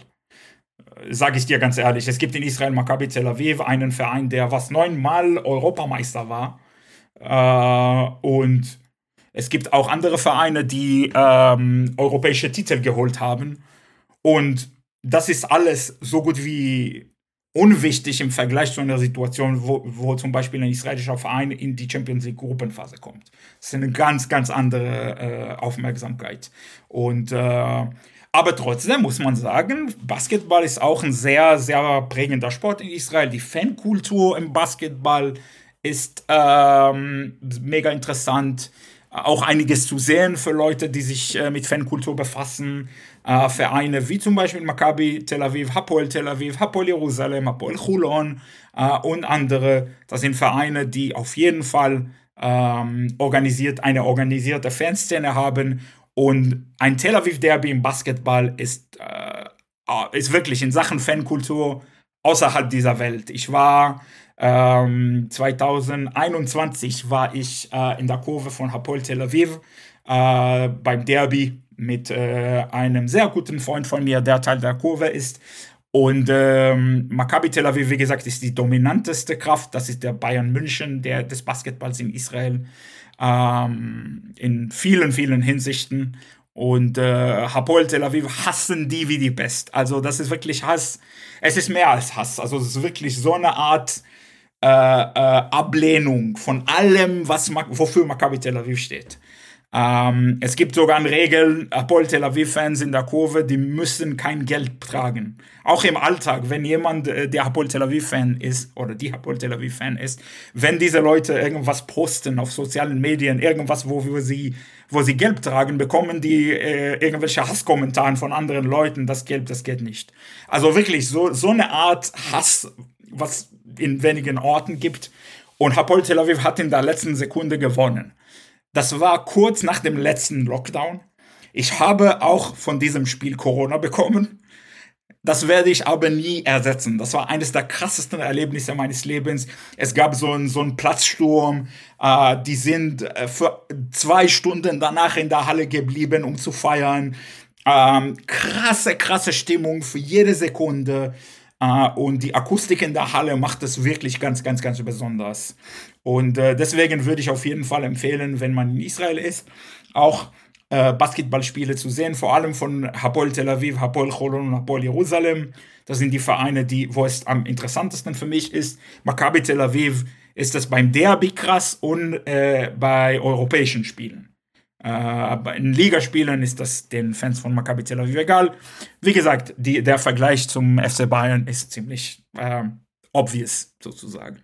Das Verhältnis von Deutschland und Israel ähm, im Fußball war natürlich aus verständlichen Gründen nach Ende des Zweiten Weltkriegs alles andere als einfach. Es gab dann den 25. Februar 1970, da spielt es erstmals ein deutscher Bundesligist auf israelischem Boden. Gladbach siegte 6 zu 0, 6 zu 0 gegen äh, die Nationalmannschaft Israels. Es gab keine, also zumindest die Berichte, du hast ja auch was darüber geschrieben, es gab keine Nazis rauschöre, äh, sondern es gab wohl offensichtlich so die Berichte Begeisterung. Ähm, kannst du uns so ein bisschen was über das Spiel berichten? Warum muss ich über Gladbach sprechen? Das ist wirklich unfair. Jetzt, ähm, nee, ähm, also, du, hast einen, ähm, du hast einen Derby-Sieg hinter dir, da fällt Genau, wollte ich gerade sagen. Das Erste, was ich sagen möchte, Derby-Sieger FC. Jetzt, dass wir das geklärt haben. Ähm, nee, also das war tatsächlich ein historisches Spiel und ein historischer Tag in der Geschichte äh, der Beziehungen zwischen Israel und Deutschland. Ähm, die Stimmung war damals... Ähm, sehr, sehr aufgeheizt, was Deutschland angeht, was alles mit Deutschland angeht. Also nicht nur Fußball, sondern auch äh, deutsche Autos, deutsche äh, äh, Geräte, alles, was mit Deutschland zu tun hat, wurde in großen Teilen der Gesellschaft einfach boykottiert. Ähm, es gab so eine Beziehung zwischen Israel und Westdeutschland, was ein bisschen wie die Beziehung zwischen Israel und Ägypten ist. Also es gibt eine Beziehung, aber die israelische Seite, äh, also die eine Seite sieht das tatsächlich mit sehr viel Ablehnung und die andere Seite will es eher, dass man näher kommt. Ähm, und ähm, dann gab es äh, dieses Spiel und äh, alle waren tatsächlich begeistert, obwohl es so eine ganze Operation war. Die Bundeswehr hat die Spieler von Gladbach nach Israel gebracht und äh, so, so, es war wirklich so eine, so eine krasse Nummer. Aber das hat was bewirkt auf jeden Fall. Und äh, es gab danach äh, auch andere Vereine, die nach Israel gekommen sind. Borussia Dortmund hat in Israel danach gespielt, 1. FC Köln hat in Israel danach gespielt. Äh, und ähm, daraus ist tatsächlich eine Art Beziehung entstanden zwischen den zwei Fußballszenen der Länder, ähm, die sehr prägend war, auch in der israelischen Fußballgeschichte ähm, aber auch in der israelischen und deutschen Geschichte im Allgemeinen. Ich kenne die eine Geschichte, die ich sehr, sehr gerne erzähle in diesem Zusammenhang, ähm, über ein Kind, der war zehn oder elf, äh, als Gladbach in Israel gespielt hat. Seine Eltern waren Holocaust-Überlebende und äh, der wollte hin äh, zu Bloomfield-Stadion, um Gladbach zu sehen, weil die waren ein großer Name in Europa damals. Ähm, und äh, die Eltern haben gesagt, du gehst nicht hin. Das ist eine deutsche Mannschaft. Mit Deutschland wollen wir nichts zu tun haben. Der hat gelogen und der, der ist trotzdem hingegangen, hat das Spiel gesehen und er hat äh, seinen Eltern das nicht erzählt. Ähm, dieses Kind wurde 40, 50 Jahre später zum israelischen Botschafter in Berlin. Das ist der ehemalige, Bo das ist der Botschafter vor, das ist der Vorvorgänger des heutigen Botschafters. Ähm, und das ist eine krasse Geschichte, die ich wirklich nicht vergessen werde. Und er erzählt bis heute, was für einen Einfluss dieses Spiel auf ihn hatte ähm, und äh, was das bedeutet, ähm, diese, also was das ihn bedeutete, damals Deutsche zu sehen einerseits, die aber so gut Fußball spielen können. Ähm, das war so, so, gegen, so ein Gegensatz zwischen zwei Elementen, äh, wo man tatsächlich eine Seite wählen muss. Entweder sagt man, äh, die spielen guten Fußball, aber das ist mir egal. Dieses Volk hat meine, äh, meine meine, mein Volk ermordet. Deswegen werde ich dieses Volk einfach ignorieren und hassen bis zu meinem letzten Tag. Oder es gibt auch eine andere Wahl, die sagt, äh, das ist passiert, das ist geschehen. Ähm, und ich sehe gerade guten Fußball und ich sehe, dass die Menschen, die vor mir stehen, äh, es wirklich versuchen, dass wir miteinander klarkommen. Lass uns darüber sprechen. Lass uns sehen. Ich hasse das Wort Versöhnung. Eine Versöhnung zwischen Israel und Deutschland und zwischen dem jüdischen Volk und Deutschland wird es nie geben. Aber es gibt eine Art Beziehung äh, auf dieser Basis, womit man umgehen kann.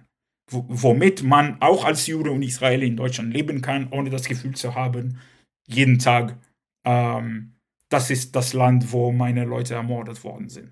Das, das Gefühl kommt schon sehr, sehr oft hoch, aber ich würde nicht sagen, dass es zum Beispiel meinen Alltag bestimmt. Also ich kann nur über mich sprechen, aber das bestimmt nicht meinen Alltag. Also ich gehe regelmäßig zum Fußball hier, ich bin Mitglied eines Vereins, ich arbeite als Fußballjournalist, ich äh, feiere Karneval, was weiß ich. Mein, mein Leben ist hier völlig, ähm, ja, mein Leben hier ist völlig okay, wie ich die sehe. Ähm, und ähm, das hat mit dieser Basis zu tun. Natürlich werde ich nicht vergessen, dass diese, dass die Vorfahren der Leute, mit denen ich gerade, mit denen gerade ich befreundet bin, die Vorfahren dieser, Leu dieser Leute haben teilweise meine, meine Leute ermordet, äh, weil sie Juden Juden waren, genauso wie ich. Das heißt, wenn ich in Deutschland gewesen wäre vor 80 Jahren, wäre ich auf dieser Liste gewesen. Das ist auf jeden Fall so. Aber andererseits bin ich in Deutschland zum Glück jetzt. Das heißt nicht, dass Deutschland perfekt ist. Bei weitem nicht. Es gibt in diesem Land echt, echt viele Probleme. Auch in Sachen Holocaust-Bildung äh, und auch in Sachen den Holocaust nicht zu vergessen und die Lehre aus dem Holocaust nicht zu vergessen. Wie gesagt, rechte Tendenzen gibt es in diesem Land auf jeden Fall. Äh, und rechte Tendenzen sind für mich nie zu rechtfertigen, ähm, egal welche Ausreden man nutzt, es ist mir total egal. Äh, mit dieser Geschichte, auch abgesehen von dieser Geschichte, aber erst recht mit dieser Geschichte darf sowas nie, nie, nie, nie passieren. Und man muss diese Geschehnisse immer im Kopf haben. Rechte Tendenzen führen zu Hass, zu äh, äh Stereotypen über Menschen, zu Entmenschlichung. Und ja, rechte Tendenzen und Hass führt auch zu Auschwitz. Muss man sagen. Ähm, und Antisemitismus führt zu Auschwitz. Und das muss immer im Kopf haben, man immer im Kopf haben. Natürlich fängt es nicht mit Auschwitz an. Es heißt, also wenn irgendwas antisemitisch ist, ähm, be beurteilt man nicht ähm, damit, ob es in Auschwitz be beendet wurde oder nicht. Ähm, wenn man mir auf der Straße jetzt sagt, äh, du scheiß Jude, ist das genauso antisemitisch, obwohl ich immer noch lebe und mein Leben so gut weitergeht wie früher aber es fängt mit kleinen Schritten an. Und rechte Tendenzen sind auf jeden Fall Teil dieses Systems. Ähm, und das wollte ich ganz, ganz klar benennen. Auch Hass von Leuten, die äh, in Minderheitgruppen sind, Hass von Leuten mit äh, äh, Migrationshintergrund. Das sind alles Sachen, die dazu führen, Hass von, von Geflüchteten. Was Geflüchtete auf jeden Fall, äh, worunter Geflüchtete sehr leiden vor allem seit 2015, aber es gibt genug Geschichte in Deutschland, auch damit, Rostock Lichterhagen und so weiter. Ähm, und äh, das muss Menschen immer bewusst sein. Das ist nicht genug Menschen bewusst in Deutschland und das ist das Problem. Ähm, und trotzdem ist die Situation so, dass viele Israelis in Deutschland leben. Das ist auch Fakt. Und mit, dieser, mit diesem Spagat zwischen diesen zwei Sachen, zwei Elementen, einerseits Kritik und die ganze Zeit laut zu bleiben. Niemals leise bleiben, wenn irgendwas, ähm, wenn eine, wenn ich irgendwas als ungerechtig empfinde. Äh, oder nicht nur ich, sondern auch andere Menschen aus jüdischen Kreisen. Äh, aber andererseits auch zu sehen, dass es, äh, dass es fort, kleine Fortschritte, aber es gab die auf jeden Fall. Und es gibt auch Menschen, womit man arbeiten kann. Also ist, Deutschland ist nicht alles Nazis. Das, ist, das muss auch klar sein.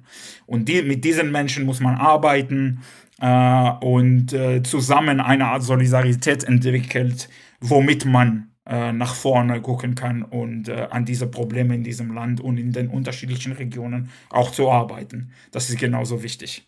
Um das vollständig zu machen von den Daten her, 1987 gab es das erste Länderspiel zwischen Deutschland und Israel. Damals Franz Beckenbauer trainierte die deutsche Elf. Es gab einen 2-0-Sieg. Es gab da drumherum schon ein paar Kontroversen.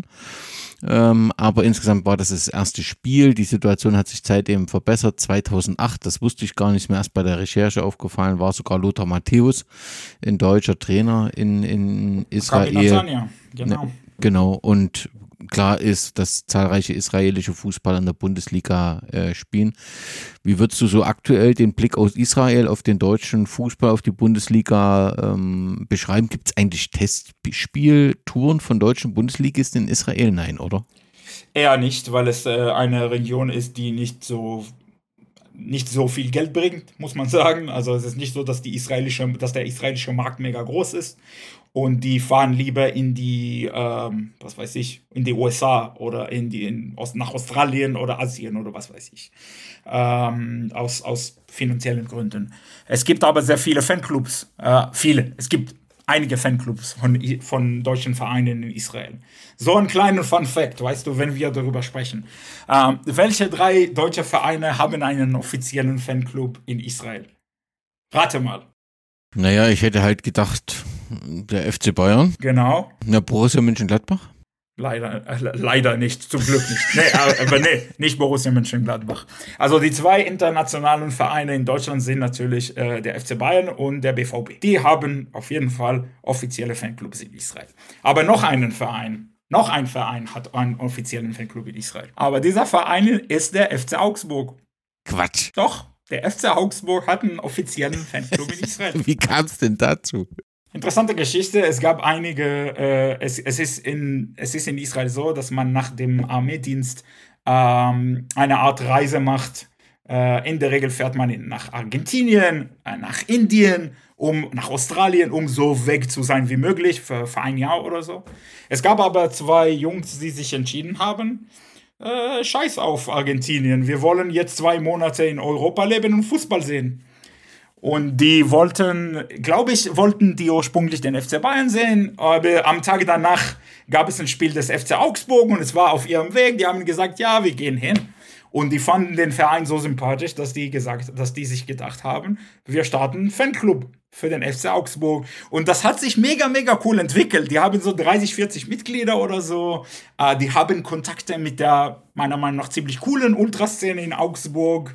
Ähm, die Ultraszene in Augsburg, es gab VertreterInnen von der Ultraszene in Augsburg, die sogar zu Besuch in Israel waren bei denen.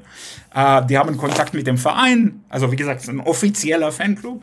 Und ähm, ja, also sie tragen äh, Augsburg-Trikots im israelischen Sommer und sowas. Also das ist tatsächlich eine Verbindung, die es gibt. Ähm, und äh, auch abgesehen davon gibt es äh, einiges an Verbindungen. Es gibt auch deutsche Spieler, die in Israel gespielt haben. Ähm, es, gibt, es gab einen deutschen Besitzer sogar bei Maccabi Natania, äh, Daniel Hammer, der Lothar Matthäus äh, gebracht hat nach Maccabi Natania. Der war ein deutscher Jude, aber Deutscher. Ähm, und äh, mittlerweile gibt es sehr viel Zusammenarbeit zwischen, den, äh, zwischen dem DFB und dem israelischen Verband. Äh, es gibt Kontakte ähm, zwischen äh, einigen Vereinen und äh, israelischen Institutionen. Borussia Dortmund ist vielleicht das beste Beispiel.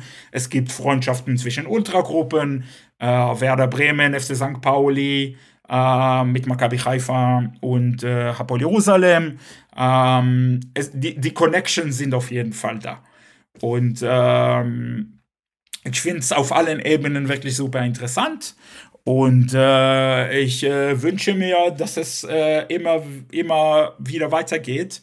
Vor allem aus der Tatsache, dass ich der Meinung bin, vor allem auf, auf Fan- und Ultra-Ebene finde ich das interessant. Natürlich, weil es mir am interessantesten ist. Ähm, man hat ein besseres Verständnis der anderen durch diese Begegnungen. Äh, ich meine so, also durch, äh, reden wir jetzt ganz kurz über die aktuelle Situation. Ähm, ich habe sehr viele Freundinnen der Ultraszene in Bremen. Und äh, nach dem Angriff äh, hat mit mir ein äh, befreundeter Ultra aus Bremen gesprochen und hat gesagt, äh, bei, unseren, äh, befreund bei unserer befreundeten Gruppe in Haifa gibt es äh, einen vermissten, ein vermisstes Mitglied oder jemand, der der Gruppe nahesteht, die fehlt. Und äh, ich habe gesagt, mach den Kontakt zwischen uns. Klar, ich mache, ich, äh, vers ich versuche meine Plattform zu benutzen, um Aufmerksamkeit zu schaffen, ganz klar. Und äh, ich habe mit äh, jemandem aus der Ultraszene in Haifa gesprochen und das war für mich, also durch meine Leute in Bremen, habe ich zum ersten Mal mit einem Maccabi Haifa Ultra gesprochen. Also das ist ein bisschen äh, eine, eine, sehr komische Verbindung, aber äh, ich bin sehr, sehr dankbar dafür. Und diese zwei Welten ähm, sind auch meine zwei Welten. Ne? Einerseits Israel, die Kultur in Israel, die Sprache, die Musik, ähm, der Fußball, die Fankultur. Andererseits Deutschland. Genauso. Sprache, Kultur, Politik, Fußball, Fankultur. Und äh, wenn diese zwei Welten sich äh, miteinander einmischen irgendwie, äh, finde ich das jedes Mal interessant und jedes Mal begrüßenswert, weil äh, je mehr die zwei Länder, diese zwei Kulturen und die zwei äh, Gruppen von Menschen, muss man sagen, äh, sich mehr äh, kennenlernen, äh, desto besseres Verständnis hätte man füreinander. Und das klingt klischeehaft, aber das ist tatsächlich so. Das sehe ich auf jeden Fall, wenn wir über diese Ultraverbindungen zwischen Deutschland und Israel sehen.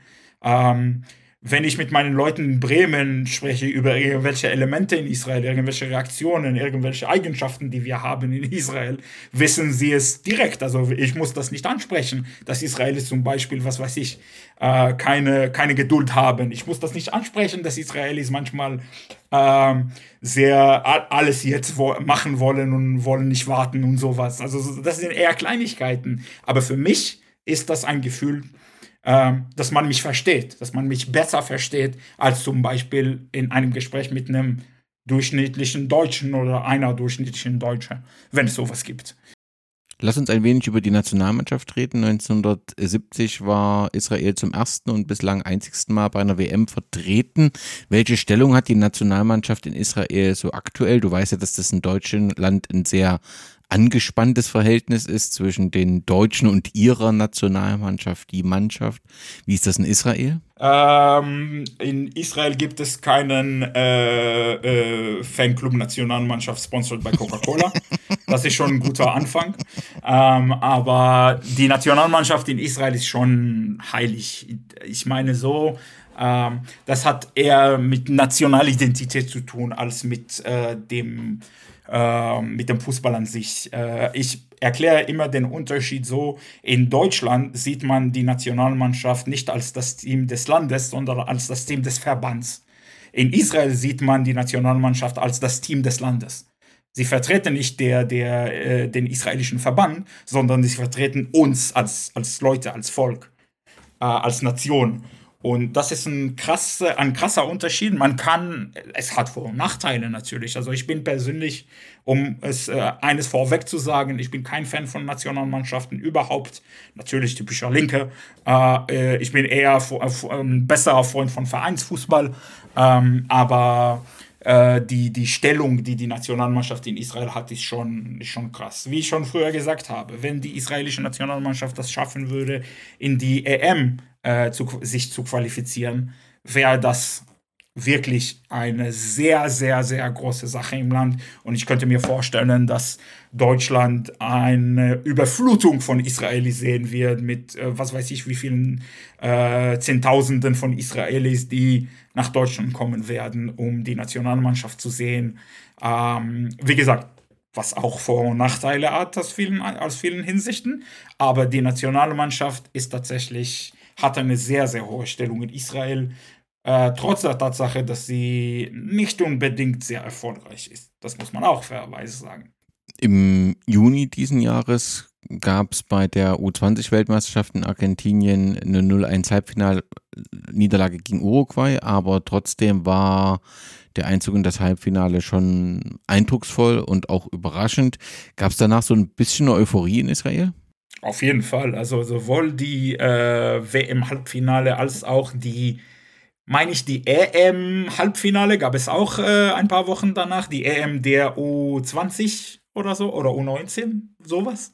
Äh, wie gesagt, Nationalmannschaften ist nicht unbedingt mein Bereich, aber während dieser zwei Turniere gab es sehr, sehr viel Euphorie in Israel. Also der Premierminister Netanyahu hat äh, damals äh, darüber getwittert und alle haben äh, Daniel Peretz, der Torwart von Bayern München heutzutage, damals war er bei Maccabi Tel Aviv, der wurde zu einem Popstar in Israel wegen diesem Turnier. Ähm, und der datet jetzt tatsächlich die Nummer 1 Popstar in Israel. Ähm, da, das ist tatsächlich so. Und äh, äh, Anan Khalaili, der Spieler, der, glaube ich, zwei Tore in der 90. Minute äh, geschossen hat, ähm, hat direkt Aufmerksamkeit äh, bekommen von äh, großen Vereinen. Der ist trotzdem bei Maccabi Haifa geblieben äh, und äh, der ist überall bekannt in Israel. Und jedes Mal, dass er nicht spielt, der ist, äh, äh, meine ich, aus einer arabischen, israelischen Community im Norden Israels. Also der ist kein Jude, der ist, der ist Muslime, soweit ich weiß. Ähm, und äh, man, man sieht sehr, sehr oft bei Maccabi Haifa-Fans, wenn, wenn er nicht spielt, sieht man auf Social Media, dass Menschen wirklich total äh, am Drehen sind. Wieso spielt er nicht? Der ist so ein guter Spieler. Ich meine auch, dass er nach Europa kommen wird, äh, irgendwann mal in den nächsten zwei Jahren. Also mehr wird es nicht dauern, das ist wirklich echt, echt gut. Ähm, und äh, das ist alles äh, aus, äh, das, das sind alles äh, in Folge dieses Turniers auf jeden Fall. Viele hoffen ja, dass aufgrund dieser Fortschritte im Nachwuchs das eben dazu führen kann, dass man irgendwann zu einer großen Endrunde sich äh, qualifiziert. Es gibt aber auch andere Stimmen, die sagen, also ich habe hier einen Fußballexperte Levi gefunden, ähm, der sagt, also das System im Land, das reicht nicht. Die Gehälter der Jugendtrainer sind zu niedrig, Sportanlagen äh, äh fehlen wer hat denn da jetzt recht? Also derjenige, der Hoffnung hat oder derjenige, der sagt, nee, also infrastrukturell fehlt bei uns noch einiges, bis wir für die großen Turniere uns qualifizieren können? Beide. Das ist die Antwort. Ähm, und das erklärt sich damit, dass äh, ja, es fehlen Fußballplätze in Israel, es fehlen FußballtrainerInnen in Israel, es fehlt Infrastruktur in Israel, es heißt nicht, dass es äh, wie in einem äh, Land in der dritten Welt oder so, auf gar keinen Fall. Aber trotzdem ist das mit Deutschland nichts zu vergleichen. Hier gibt es um jede Ecke einen Fußballplatz. Äh, hier gibt es um jede Ecke einen äh, lokalen Verein, womit, wo man Fußball spielen kann als Kind. Abgesehen von Profifußball. Ne? Also, wo man als Kind Fußball spielen kann. Als Sport, als Spaß. Und das gibt es in Israel nicht. Also, die einzigen Vereine, die es gibt, sind die. Ähm, die, die großen Vereine, äh, die es gibt. Es ist also die, dieser, dieser Vereinskultur ist weniger in Israel äh, zu sehen als, als hier. Hier ist das sehr prägend. Und äh, als Ergebnis davon gibt es weniger Menschen, also prozentual mit der Gesellschaft gibt es weniger Menschen, die Fußball spielen in Israel. Und trotzdem muss man fairerweise sagen, ähm, dieses Land hat in der Geschichte schon einiges geschafft auf Situationen, wo sie nichts hat, wo es nichts hat. Ähm, wo, wo, wo, wo alle das Land abgeschrieben haben, wo alle haben gesagt, jetzt wird das Land ausgelöscht, jetzt, wir, jetzt werden ihr das nicht schaffen, ähm, jetzt ist das alles, alles fertig. Und trotzdem, 75 Jahre danach sind wir immer noch hier und äh, das Land ist finanziell relativ erfolgreich, hat eine äh, sehr, sehr bekannte Hightech-Szene. Tel Aviv ist äh, eine der begehrsten äh, Städte von Urlaub auf der Welt, vor allem in Deutschland. Ähm, und äh, die, und Israel ist auf jeden Fall ein Land, wo man es, wo man auch gut leben kann. Ne? Also es ist auf gar keinen Fall so, dass äh, äh, wegen der, ich sag mal, problematischen Zustände, äh, dass man da nicht gut leben kann, trotz der heutigen Situation. Ähm, und deswegen sage ich ja, ähm, ich sag mal so, in der Hightech-Bubble sagt man sehr, sehr oft, ähm, wenn du eine, eine, eine, eine Aufgabe hast, äh, die in einer sehr kurzen, unmöglich kurzen Zeit erledigt werden muss, gib das den Israelis. Weil die, die schaffen das irgendwie. Das ist tatsächlich so. Also Menschen werden, wenn, wenn, man es, wenn man es tun muss, wird man 24 Stunden an einer Aufgabe arbeiten, was äh, Arbeitskultur technisch nicht unbedingt gesund ist, aber so ist die Kultur halt. Äh, und man schafft es irgendwie. Die Kultur ist, Sachen aus dem Nichts zu schaffen.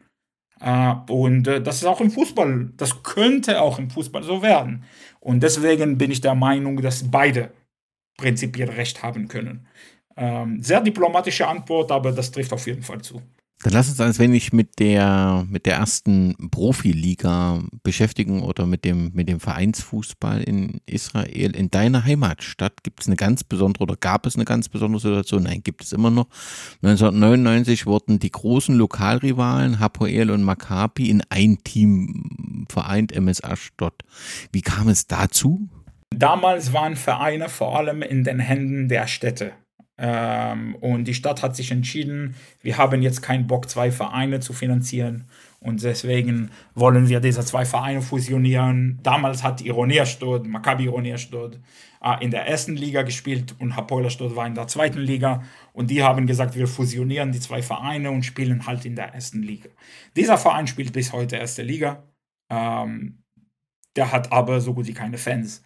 Ähm, der bringt 300, 400 äh, ähm, Fans zu jedem Spiel, Heimfans zumindest. Also wenn, wenn ein großer Verein vorbeikommt, dann kommen die Auswärtsfans halt. Aber äh, die eigenen Fans gibt es nicht unbedingt. Andererseits äh, war es vor dieser Fusionierung schon so, dass es eine Rivalität gab. Das ist, dass diese zwei Vereine die Stadt geprägt haben. Äh, es gab Derbys in der zweiten Liga, wo 8.000, 9.000 Menschen mit dabei waren. Äh, und die Stadt hat die ganze Woche darüber gesprochen. So bin ich groß geworden. Ähm, und äh, deswegen nach, was weiß ich, 20 Jahren oder so haben sich, äh, oder 15 Jahren haben sich die zwei Fanlager entschieden, wir gründen einfach die Vereine zurück. Als Fanvereine, als Mitglieder gefüllten Vereine. Ähm, und es gibt ähm, jetzt wieder ein Derby in der Stadt, in der dritten Liga zwischen Hapoel Ashdod und Ironi Ashdod. Ironi Ashdod ist bis heute ein mitgliedergeführten Verein. Die machen echt gute Sachen und äh, ähm, es gibt eine interessante Fankultur bei denen, äh, sogar eine, eine ziemlich stabile Ultragruppe, äh, wie ich finde. Ähm, und äh, diese Art von Jugendkultur habe ich in meiner Stadt einfach nicht gesehen, als ich groß geworden bin. Jetzt sehe ich das und das ist sehr, sehr cool. Andererseits ist Hapoel Stadt äh, auch da.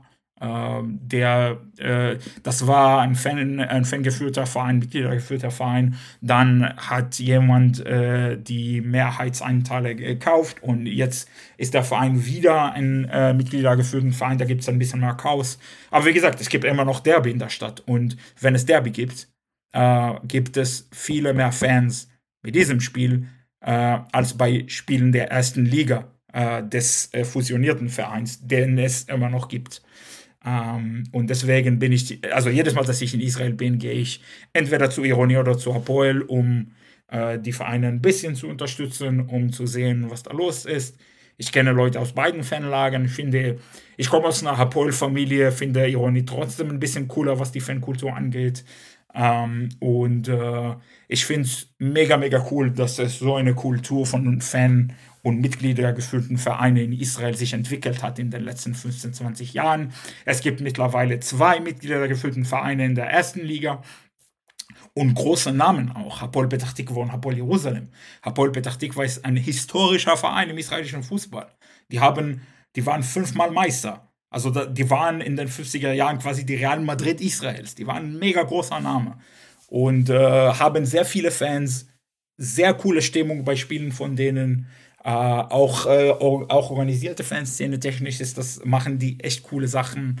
Und äh, Hapoel Jerusalem, der Name ist wirklich überall bekannt, glaube ich, in Deutschland. Das war früher Hapoel Katamon, der erste mitgliedergeführte Verein des israelischen Fußballs. Und äh, die spielen heute erste Liga und auch erfolgreich. Ich meine, äh, in der ersten Saison sind die nicht nur nicht abgestiegen, sondern die waren auch ziemlich sicher.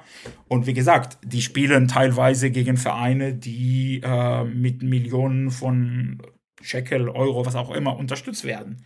Die haben sogar Derbys gegen Beitar gewonnen, was in Jerusalem schon nicht selbstverständlich ist. Ähm, und diese Kultur entwickelt sich langsam aber sicher und äh, etabliert sich. Und es ist wirklich sehr, sehr äh, erfrischend, das zu sehen. Und äh, ähm, was, was Apollo Jerusalem angeht, auch das ein bisschen mitzubegleichen, weil ich da viele Leute kenne. Ähm, und äh, also meine Meinung dazu dürfte ziemlich klar sein, je mehr Mitglieder geführten Vereine, desto besser. Und interessanterweise ist es jetzt so, dass äh, ich und ein paar andere Leute, die, andere Israelis, die im deutschen Fußball irgendwie involviert sind, als Mitglieder, als aktive Teile der Fanszenen und so, wir sagen den Israelis jetzt, jetzt seht ihr, was das bedeutet, eine äh, unabhängige Fankultur zu haben, wenn die Fans tatsächlich das Sagen haben. Das heißt, dass man auch politische Werte durchsetzen kann. Und ähm, der Grund dafür, dass viele, viele, viele Fangruppierungen und Ultragruppierungen in Deutschland sich geäußert haben und Solidarität ausgesprochen haben mit Israel, hat meiner Meinung nach direkt mit 50 plus 1 zu tun. Das ist nirgendwo anders passiert. Natürlich hat das auch mit der Geschichte zu tun und mit, mit, ähm, mit, dem, äh, mit der Situation des Antisemitismus in Deutschland zu tun und, und, und. Definitiv. Aber es hat, aber es hat auch damit zu tun, dass die, die Kultur hier im Fußball ist, dass man solche Meinungen äh, ansprechen kann in einem Fußballstadion. Das, das Fußballstadion ist eine Bühne für solche Meinungen. Und das hat direkt damit zu tun, dass die Fans, wie gesagt, größtenteils auch die Besitzer der Vereine sind. Und äh, viele Menschen in Israel sehen das jetzt ein. Und das ist wirklich äh, eine sehr erfreuliche Nachricht für die äh, für, de, für den Fußballromantik in mir, ich sag mal so. Wenn wir uns die erste Liga anschauen oder die, die, das Rennen um die Meisterschaft, dann hat Maccabi Haifa bisher 15 Meistertitel gewinnen können, Maccabi Tel Aviv 23 und HPL Tel Aviv 13. Das klingt insgesamt nach einer deutlich ausgeglicheneren und spannenderen äh, Saison, als es in Deutschland oder Österreich ist. Ist das so, dass man sagen kann, Israel steht zum Anfang der Saison noch nicht fest, wer Meister wird? Ja, auf jeden Fall. Also da, Maccabi Tel Aviv ist schon der erfolgreichste Verein, was das angeht, aber ich würde nicht sagen, dass es äh, wie in Deutschland ist, auf gar keinen Fall. Also es gibt eine Art Zyklen im israelischen Fußball in den letzten Jahren. Jede paar Jahren gibt es einen Verein, der mega stark ist und ein paar Meisterschaften in Folge holt. Es war, äh, es war Maccabi Tel Aviv, dann Hapoel Beersheva, jetzt Maccabi Haifa. Äh, diese Saison wissen wir nicht und äh, das ist jede Saison geht es um die Meisterschaft auf jeden Fall. Aber Maccabi Haifa scheint ja, das ist jetzt glaube ich der dritte äh, Titel in Folge gewesen, scheint ja einiges richtig gerade zu machen. Was, warum sind die gerade so stark? Das war vor allem der Trainer von denen, den äh, es in Haifa nicht mehr gibt. Der ist nach äh, Belgrad äh, gezogen. Der trainiert. Äh, Barak Bachar ist der Trainer von Rotterstein Belgrad mittlerweile. und der ist halt meiner Meinung nach und vielen Meinungen nach der erfolgreichste israelische Trainer aller Zeiten. Der hat Meisterschaften mit Hapoel, Be mit Hapoel Beersheva geholt, äh, dann mit äh, Maccabi Haifa äh, und äh, er ist wirklich, also der ist wirklich so ein Trainer, mit, mit dem werden Sachen passieren. Ähm, Hapoel Beersheva hat, hat, damals eine mega, mega coole Kampagne in der Euroleague gemacht. Die haben äh, Southampton und Inter Mailand geschlagen. Äh, Maccabi Haifa hat mit Barak Bacha in die Champions League Gruppenphase geschafft. Die haben Juventus geschlagen. Also der ist wirklich ein Superstar-Trainer. Der ist mega, mega, mega erfolgreich. Und ähm, und das hat damit zu tun, dass er wirklich sehr viel gewonnen hat. Ähm, jetzt ist er aber, hat, jetzt ist er nach Belgrad gewechselt und es gibt einen neuen Trainer. Äh, deswegen ist die Situation ein bisschen anders. Und es gibt auch Spannung in der israelischen Liga. Also Beersheva, Maccabi Tel Aviv, äh, Maccabi Haifa sind alle Vereine, die den Titel holen können. Es könnte auch Überraschungen sein. Also ich meine, vor, wann war das, 15 Jahren oder so, ähm, Ironi Kiryat Shmona hat die Meisterschaft geholt. Kiryat Shmona ist eine Stadt mitten im Nirgendwo, neben der Grenze zu Libanon. Ähm, da gibt es, äh, das ist sehr eine sehr kleine Stadt, worüber man hört, wenn es Kriege im Norden gibt. Ne? Ansonsten hörst du über Kiryat Shmona wirklich nie. Ähm, und die haben die Meisterschaft geholt. Oh, jetzt spielen die seit dieser Saison in der zweiten Liga, leider. Aber ähm, das ist tatsächlich so, dass es auch Überraschungen im israelischen Fußball gibt. Äh, vor allem im Pokal. Und äh, das äh, Hapoel Haifa war dieser, ist dieser Saison bisher ziemlich erfolgreich. Die können vielleicht die, das Überraschungspaket sein. Man weiß ja nie. Und das ist genau, was, ist, was das Ganze auch spannend macht. 14 Mannschaften in der ersten Liga, 16 Mannschaften in der zweiten Liga. Ist das der Profibereich oder ist der größer oder kleiner? Nee, nee, das ist der Profibereich. Also der dritte, von der dritten Liga runter ist das nicht mehr Profifußball. Zumindest offiziell nicht. Es gibt manchmal Vereine, die Profi arbeiten, wie, wie die Regionalliga in Deutschland prinzipiell. Genau. Wir haben, wenn wir die Rekord, äh, die Titelbilanz hatten wir 23 Mal Maccabi Tel Aviv und 13 Mal Hapoel Tel Aviv. Das ist zwangsläufig, dass beide Mannschaften also auf jeden Fall einen guten Fußball bieten können. Zwangsläufig dürfte das Derby mit den beiden, die ja glaube ich sogar im selben Stadion spielen, immer spannend und immer emotional sein, richtig? Ja, also das Tel Aviv Derby ist schon das größte Derby, das der, das der israelische Fußball anzubieten hat. Ah, das ist jedes Mal, vor allem in den Regeln, krass. Fußballerisch eher nicht so. Hapoel hat kein Derby gewonnen, ich glaube in den letzten, was, acht Jahren oder neun sogar. Ähm, und äh, trotzdem ist jedes Derby ein, ein fester Fankultur. Also es, die, die Stimmung ist krass jedes Mal gibt es äh, kreative Aktionen von beiden Ultraszenen, ähm, Choreos, Pyro, was auch immer. Das ist der, der Standard. Ähm, jedes Mal gibt es äh, generell Spannung in der Stadt vor dem Spiel.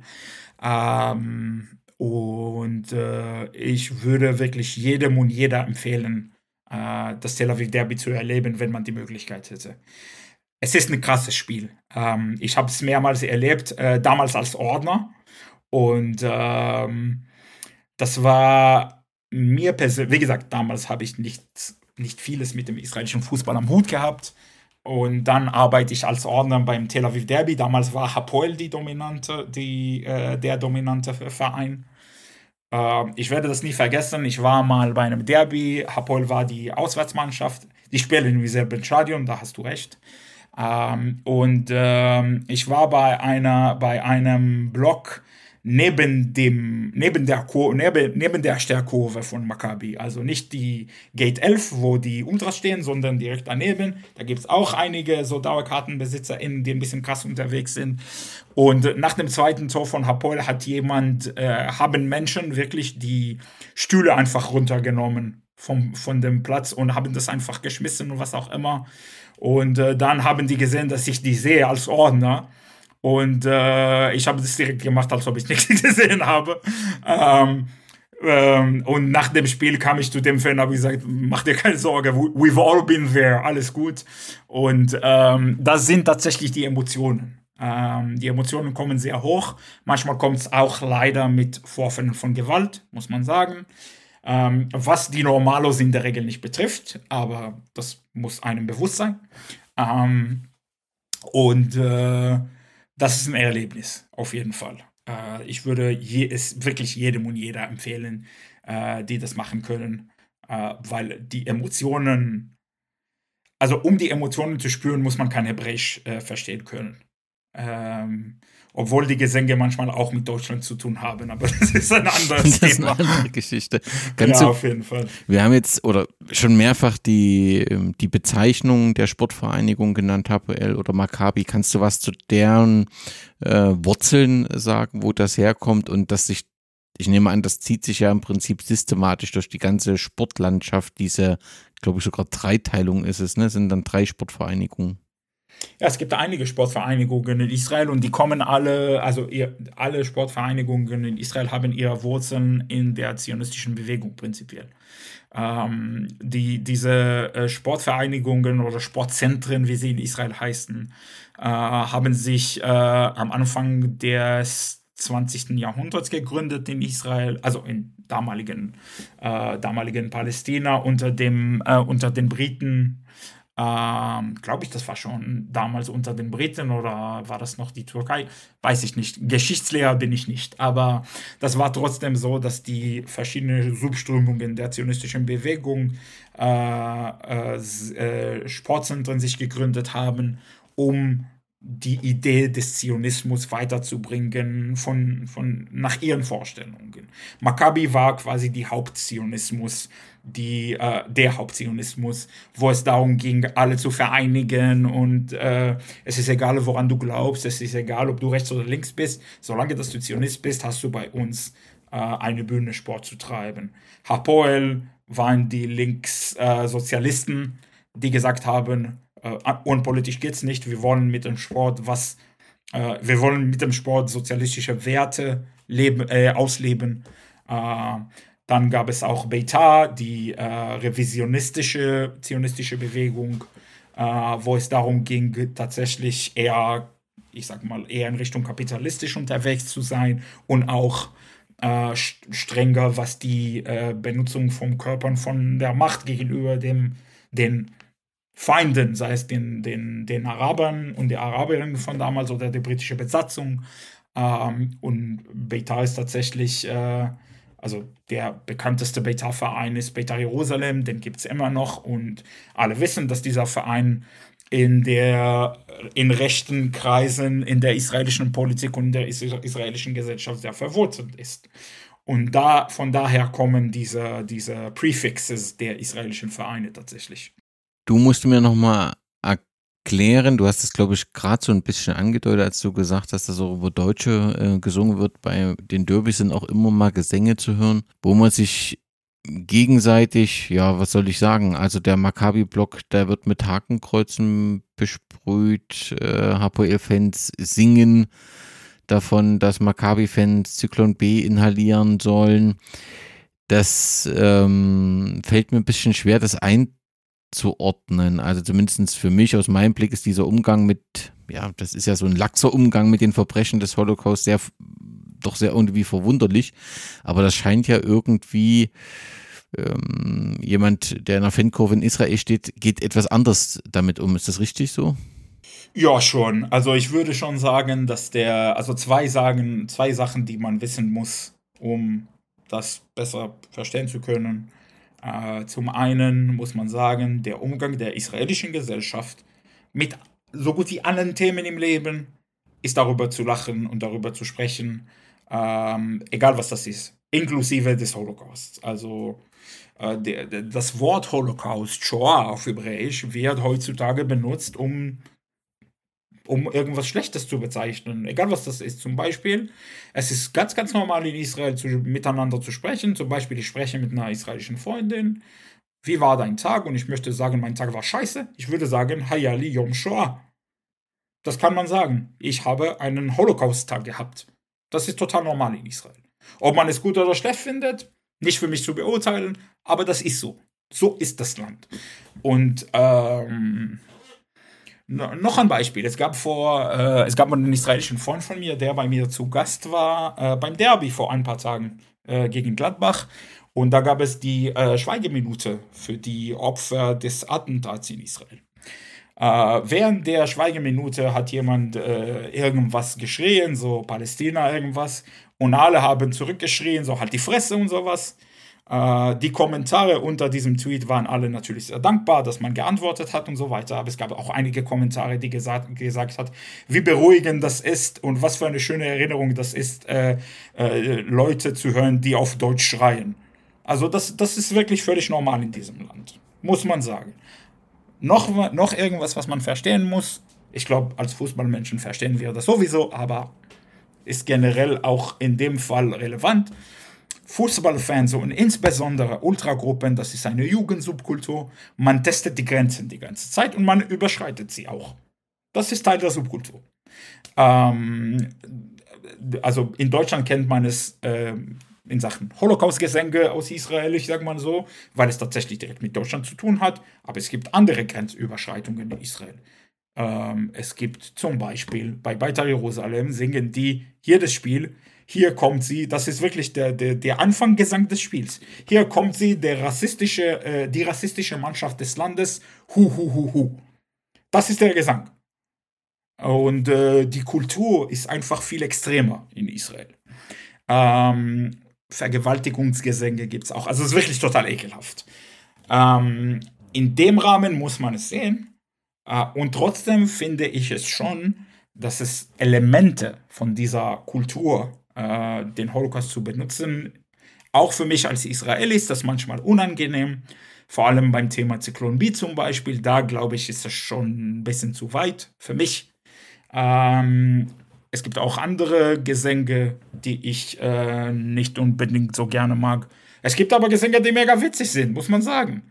Also, äh, ich finde den Gesang von Hapoel, wo die singen, die Nummer 1 ist ein Deutscher, die Nummer 2 ist ein Deutscher, die Nummer 3 ist ein Deutscher, bis zum Nummer 11 und dann singen die, der Trainer ist ein Deutscher, der Präsident ist ein Deutscher, singen die über Maccabi natürlich. Ähm, der Masseur ist ein Deutscher und dann kommen die zu Nummer 8. Nummer 8 ist Avi Nimni, der größte Ikone der Geschichte von Maccabi Tel Aviv. Die Nummer 8 ist Avi Nimni, der ist der verfickte, unfassbare Deutscher. Wir hassen die Deutschen, wir hassen die Deutschen. Das finde ich witzig, muss man sagen. Also, womit sehe ich, damit sehe ich weniger Probleme. Ähm, und äh, ich musste das übrigens ein paar Male an äh, den Deutschen übersetzen und das war mega, mega, mega witzig, die Reaktionen zu sehen. Aber ähm, das Wort Deutscher hat in Israel eine sehr zwiegespaltene Bedeutung. Einerseits ist das nicht mehr die Zeiten des Holocaust, das ist nicht mehr die Zeiten, wo sehr viele Überlebende da sind, muss man leider sagen. Ähm, meine Generation weiß auch zum Beispiel deutsche Autos sehr zu schätzen. Wenn man sagt, dieses Auto ist ein deutsches Auto, denkt man sich, das ist ein gutes Auto zum Beispiel oder das ist eine gute Waschmaschine, weil sie aus Deutschland kommt. Andererseits ist das Wort Deutscher auch als, ähm, ja, manchmal, auch im Fußball, als Beleidigung benutzt. Und das ist auch Teil der Kultur. Und ähm, das Letzte, was ich sagen möchte, ich finde es jedes Mal, äh, ich finde es gut, dass, dass man diese Fragen stellt und dass man vor allem, vor allem das mit Israelis anspricht. Es gibt da viele Meinungen natürlich. Also es gibt Menschen, die das äh, unfassbar ekelhaft finden. Es gibt Menschen, die das witzig finden. Es gibt Menschen, die in der Mitte sind, denen das total egal ist. Aber das ist die, die, die äh, Breite der Meinungen, die es gibt in Israel. Und das ist sehr, sehr wichtig anzumerken. Das ist für uns Israelis zu entscheiden. Wenn jemand mir sagt, zum Beispiel, Hapoel, Hapoel sind scheiße, weil die Holocaust-Gesänge singen und der Typ ist so ein weißer Deutscher, ich sage dem immer so, ähm, ich sage dem immer, bei allem Respekt, ich verstehe, warum es dir so geht, aber es ist nicht für dich zu definieren, wie du den Holocaust benutzt in deinem Alltag wie wir es benutzen. Ne? Das ist unsere Rolle. Und wenn wir darüber lachen wollen, ist das unser gutes Recht, darüber zu lachen. Wir sind davon beeinflusst. Wir sind diejenigen, die das in unserer DNA haben. Und wir sind diejenigen, die diese vererbte Traumata haben. Und das ist tatsächlich äh, in der DNA, das ist keine Übertreibung. Das ist äh, wissenschaftlich bewiesen, dass es äh, in vielen jüdischen Familien eine vererbte Trauma wegen dem Holocaust gibt. Und ähm, und wir müssen damit leben, dass wir bis heute in vielen Teilen der Welt verhasst werden. Auch in Deutschland gibt es solche Gruppen, die uns hassen. Das ist einfach so. Rechte Szene, islamistische Szene. Auch in der Mitte der Gesellschaft gibt, gibt es manchmal antisemitische Erscheinungen. Wir müssen mit dieser ganzen Scheiße leben als Jüdinnen und Juden. Und jetzt nimmt man von uns das Recht, auch darüber zu lachen? Was, was, was ist noch übrig geblieben? So sehe ich persönlich das. Natürlich vertrete ich nur mir selbst, aber so ist meine Erfahrung zumindest. Und, ähm, aber wie gesagt, trotzdem muss man sagen, es gibt definitiv Gesänge bei Hapoel Tel Aviv, wo ich sehr viele Freundinnen habe, die ich auf jeden Fall als Grenzüberschreitungen sehe. Ähm, nicht unbedingt mit dem Wort Deutscher, aber das ganze Thema Zyklon B ist mir persönlich viel zu viel. Also wir haben Ultras, Ultras HPL haben wir besprochen, insbesondere auch die Freundschaft zu St. Pauli, die Leidenschaft im Basketball. Es gibt dann, wenn man das so Art sagt, so ein Gegengewicht ist falsch, aber es gibt auf der anderen, äh, auf der anderen Skala der politischen gibt es mit Paida Jerusalem einen Verein, der ja, glaube ich, weltweit oder zumindest in Europa gerade rund um 2013 für große Aufmerksamkeit äh, sorgte, als dort zwei muslimische Spieler aus Tschetschenien verpflichtet werden äh, sollten. Die wurden dann auch verpflichtet, spielten, glaube ich, auch ein paar Spiele. Und der eine Spieler traf auch und dann gingen die Fans aus dem Stadion hinaus und äh, irgendwann brannte dann auch die Vereinsräume. Es gibt da auch einen Dokumentarfilm, der ausgezeichnet wird. Forever Pure. Genau, also es, es, es wird relativ deutlich, dass das eben mehr ist und dass es eben darum geht, ja, den Verein wie für immer reinzuhalten, wie es letztendlich äh, äh, sagt. Ähm, ist diese, du hast es angedeutet, dass das eben nicht nur eine Organisation im Stadion ist, spielt sie eben auch in der Gesellschaft, gerade bei diesen Demonstrationen, die wir hatten in der Vergangenheit, spielt sie da eine zentrale Rolle, die Gruppe La Familia? Auf jeden Fall. Also durch Gewalt, durch äh, rassistische Gesänge, durch äh, Bedrohungen äh, gegenüber PalästinenserInnen, gegenüber JournalistInnen, gegenüber Protestierenden, ähm, die haben auf jeden Fall eine Rolle gespielt. Die haben sogar nach, dieser, nach diesem Angriff eine Rolle gespielt. Die waren, äh, es klingt total Banane, aber die, äh, nachdem es berichtet worden ist, dass einige der Terroristen verletzt worden sind äh, während der äh, während des, des Kampfs, also während, während der äh, Schießenkampf an dem Tag, äh, wurde es veröffentlicht, dass einige von denen in israelischen Krankenhäusern ähm, sind und äh, behandelt werden. La Familia sind in ein israelisches Krankenhaus gekommen, mitten eines Kriegs und hat Terroristen gesucht. Es gab Ärzte und Ärztinnen, die da gearbeitet haben und natürlich, äh, wenn es tatsächlich einen Terroristen gibt, der gerade in Behandlung ist, dann bekommt er auch Schutz, weil man weiß, was daraus entstehen könnte. Ähm, und trotzdem haben die versucht, in die, in, ins Zimmer der Terroristen zu kommen, während die Ärztinnen und Ärzte sich um die Verletzte aus dem Angriff kümmern. Das haben die vor ein paar Tagen getan. Und äh, die sind auf jeden Fall äh, sehr, sehr, sehr präsent äh, im israelischen Diskurs.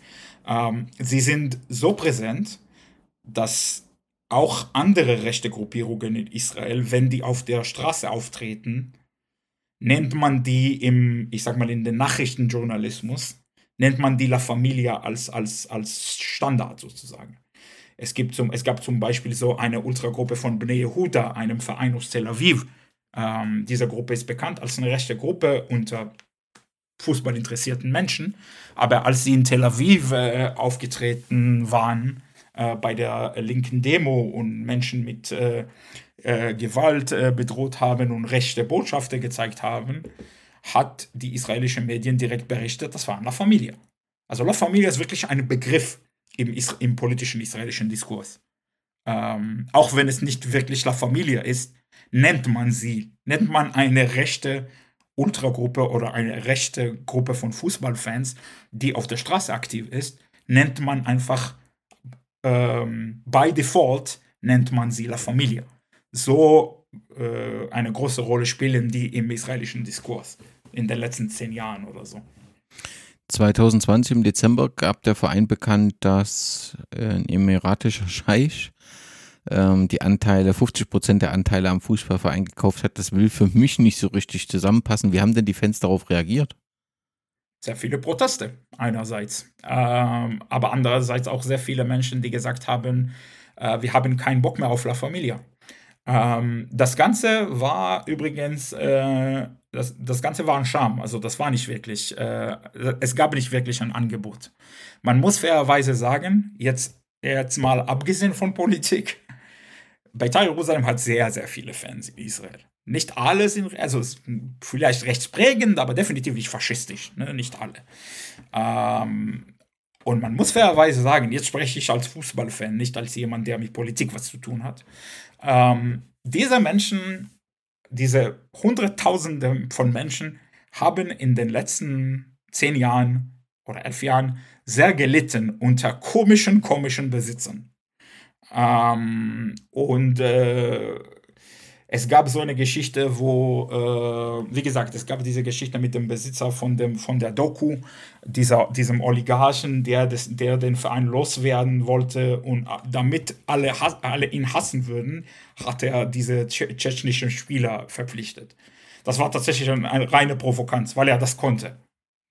So ein, das eine Beispiel.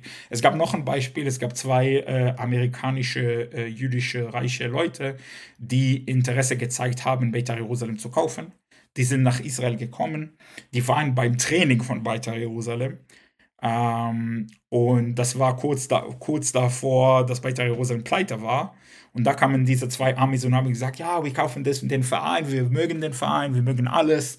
Und die waren mit den Spielern, die haben mit den Spielern gesprochen ähm, und äh, nachdem sie beim Training waren, äh, sind sie in die USA geflogen und man hat und da hat man von denen nichts mehr gehört. Und stellte sich heraus, ähm, die waren beim Fanshop von Beitar Jerusalem, haben so gut wie alles genommen und haben sich verschwunden. Also solche Geschichten gibt es wirklich von, Beitar, von Besitzern von Beitar Jerusalem sehr viele. Eine Geschichte mit einem Besitzer, der auch so ein reicher jüdischer Ami-Brasilianer war. Und der dachte sich, der sei der Messias und der hat sich verschwunden im Meer in Miami. Also es gibt wirklich sehr, sehr, sehr komische Geschichten mit Besitzern von Beit Jerusalem. Sie haben sehr, sehr viel gelitten darunter, dass der Verein so ein Symbol für irgendwas ist. Und äh, in diesem Rahmen muss man das Ganze sehen wenn jemand ein bisschen Headlines machen möchte, sagt man, ich will bei Jerusalem kaufen. Das ist halt so. Ähm, egal, ob man es wirklich will oder nicht. Ähm, man wird die Headlines bekommen, weil man weiß, was das bedeutet.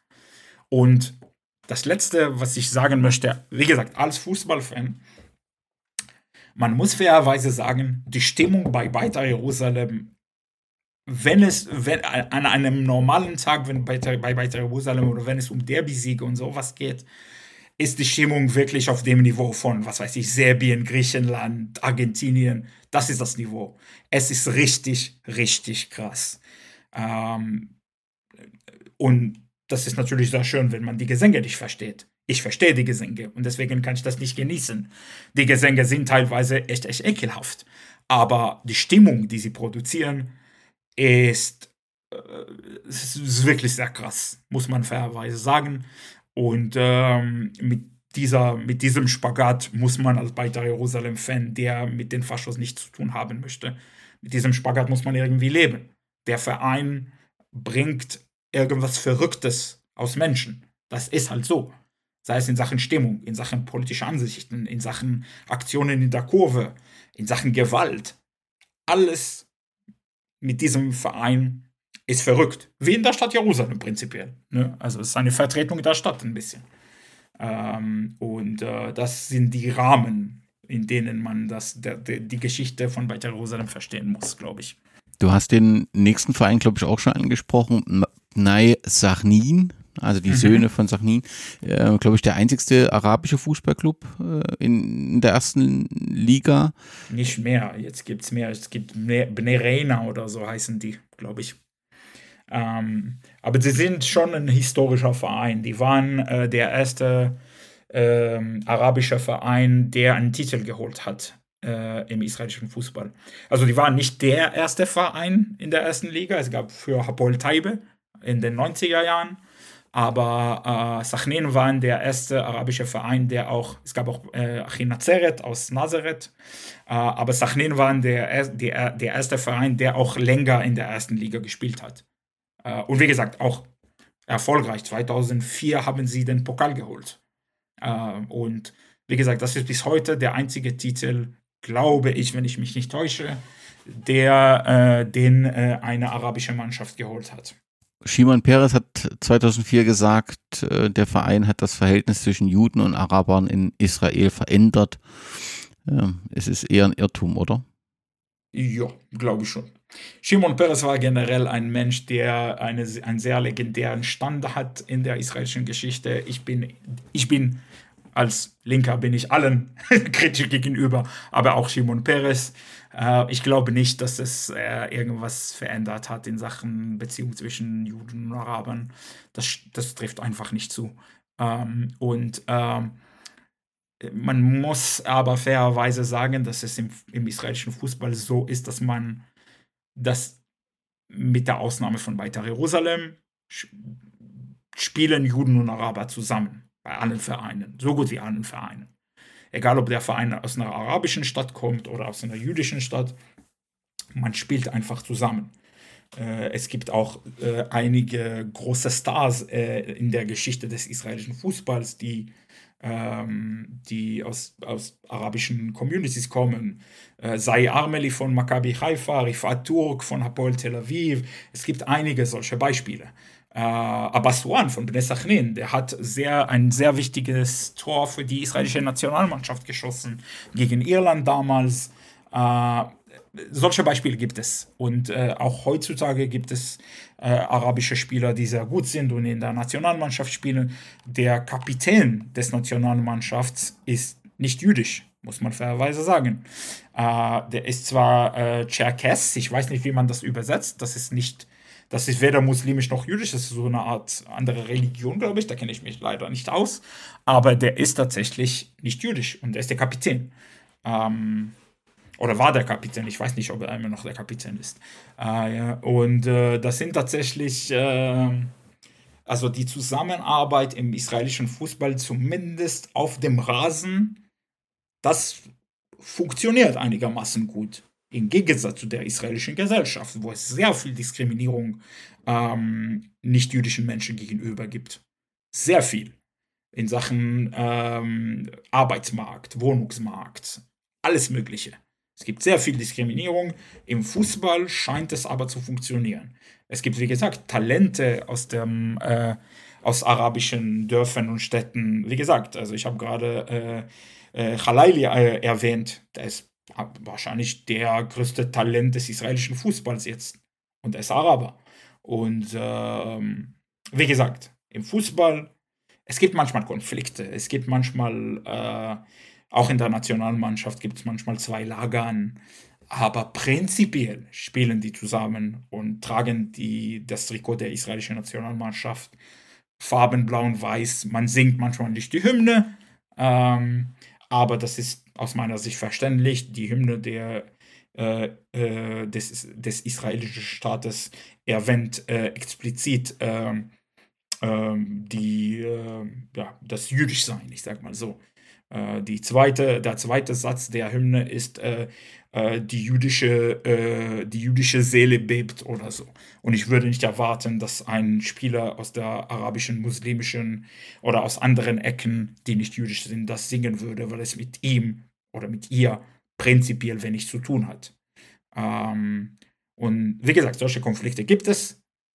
Und trotzdem spielen die zusammen. Ähm, auch in der Nationalmannschaft, auch in den Vereinen, mit der Ausnahme von Beitar Jerusalem, wo äh, bis heute kein ähm, arabisch-muslimischer Spieler in der ersten Mannschaft gespielt hat. Aus rassistischen Gründen, muss man sagen.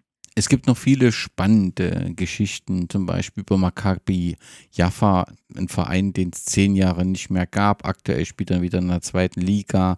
Maccabis, der Rott, ähm, in einer besonderen Stadt, wo es keinen Eintritt äh, kostet. Du hast auch schon äh, Hapoel Katamon angesprochen mit der Brigade Malcho. Aber einen Verein müssen wir kurz noch besprechen und das ist der Fanverein, der von Beitar Jerusalem gegründet wird mit Beitar Nordia.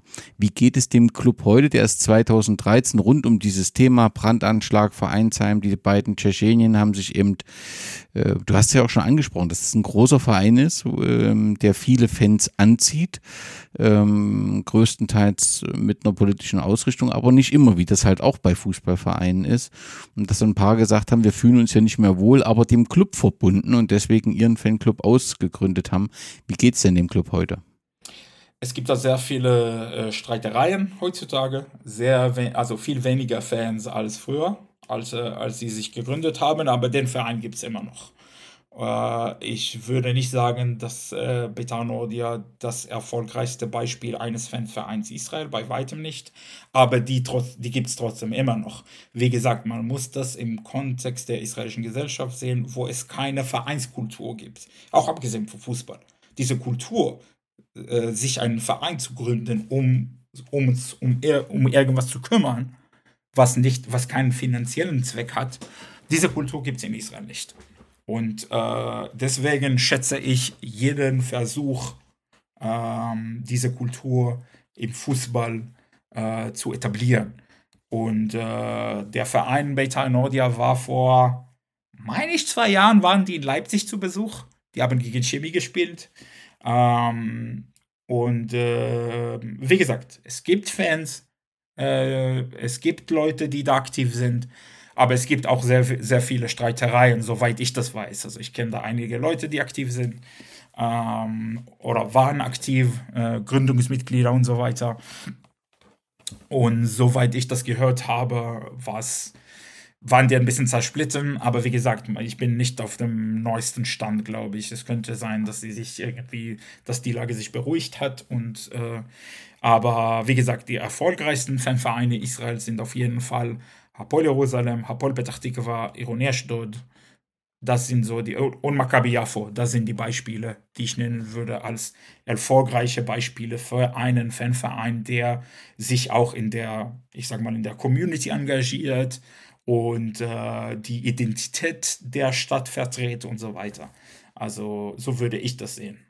Letzte Frage, der Vorgänger des aktuellen Ministerpräsidenten hat äh, dem aktuellen Ministerpräsidenten auch eine Mitschuld an der aktuellen Situation gesagt. Er ähm, trägt Verantwortung für das größte Versagen in der Geschichte Israels und hat auch gesagt, dass ähm, ja, die Hamas, äh, der Krieg gegen die Hamas gewinnen werden muss, aber die Zeit danach kann der Neuaufbau nur ohne den äh, aktuellen Ministerpräsidenten passieren. Die Person, die alles zerstört hat, kann es nicht reparieren, sagte Barak. Siehst du das auch so? Auf jeden Fall. Das sehen so gut wie alle Israelis so. Netanyahu hat das Land in den letzten Jahren ähm, zersplittet einfach. Ähm, es gibt nicht mehr rechts und links. Es gibt pro Bibi und gegen Bibi. Das ist auf jeden Fall so. Und die Leute, die für Bibi sind, das ist wie eine Sekte. Es ist egal, was der Typ macht, die wären dafür. Wirklich egal. Egal, ob er ich sag mal so, äh, egal ob er bei, bei äh, äh, Operationen oder Kriegen äh, irgendwie zurückhaltend war, dann haben die gesagt, ja, der hatte recht. Wenn er nicht zurückhaltend war, ja, der hatte recht. Die sind, das ist einfach eine Sekte. Es ist, als ob es, es ist nicht mal Fußballverein-Verhältnisse, das sind Verhältnisse von Justin Bieber oder so. Ne? Also es ist wirklich so. Ähm, und ähm, als Ergebnis davon, dass er sehr, sehr umstritten war und ist bis heute. Ähm, vor diesem Angriff, vor diesem größten Versagen der Geschichte Israels, und das ist es auf jeden Fall, ähm, war, äh, waren die Rechte in Israel, die keine, ich sag mal, Netanyahu-Ultras waren, ähm, die waren, die waren eher der Meinung, naja, der Typ hat Ahmad-Teile, aber prinzipiell ist er konservativ Rechter und der macht so ein Bündnis mit anderen Rechten und deswegen ist es uns lieber, dass er an der Macht sitzt. Diese Leute sagen heute, es ist uns egal, wer nach Netanyahu kommt. Netanyahu wird nicht an der Macht bleiben. Die einzigen, die gerade sagen, Netanyahu muss an der Macht bleiben, sind diese, diese Netanyahu-Fanboys und Girls. Ähm, der wird es auf jeden Fall versuchen, sich von dieser Verantwortung zu äh, wegzurennen.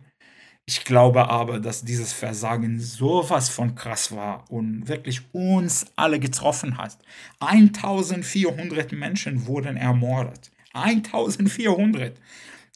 Früher war es so, wenn es um wenn es zehn, zehn Menschen ermordet worden sind bei einem terroristischen Anschlag, war es ein großer Anschlag wenn, also die größten Anschläge, die ich mich erinnern kann, waren im Parkhotel in Netanya 2003, meine ich, wo 30 Menschen ums Leben gekommen sind. Oder in, der, in einem äh, Diskothek in Tel Aviv, wo 35 junge Menschen ums Leben gekommen sind. 1400, das ist nicht begreiflich, diese Zahl. Und ähm, auch in Sachen äh, entführte Menschen. Früher war es so, wenn es einen entführten Menschen gab, gab es in Israel Chaos. Gab es in Israel überall Diskussionen. Das Beispiel Gilad Shalit, also der Soldat, der 2011, glaube ich, oder 12 äh, äh, freige, äh, freigestellt worden ist. Und äh, äh Israel hat 1000 Terroristen äh, nach. also Israel hat 1000 Terroristen aus dem Knast freigestellt für einen Soldaten. Das zeigt, wie viel Bedeutung das hat in der israelischen Gesellschaft. Und jetzt reden wir über 200 Menschen, Kinder, Babys, alte Menschen, Holocaust-Überlebende. Das Versagen ist einfach, ich glaube, selbst wir können dieses Versagen nicht verstehen, wie groß es war und wie groß es bis heute ist. Und äh, ich halte es für wirklich, wirklich, wirklich unmöglich, dass Netanyahu bleiben wird. Es gibt sogar sehr viele Stimmen, die sagen, der Typ muss keine Sekunde bleiben, selbst während des Krieges. Der muss einfach raus.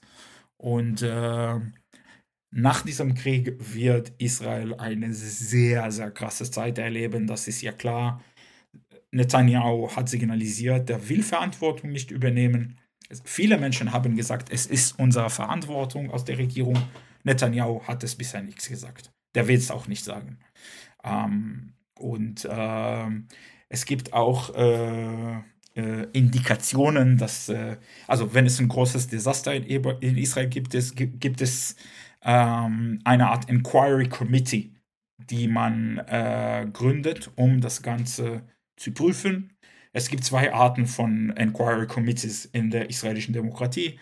Die eine Art ist ähm, eine äh, ähm, eine Art Committee, die von der Regierung gegründet wird und eine andere Art, die von dem höchsten Gericht gegründet wird.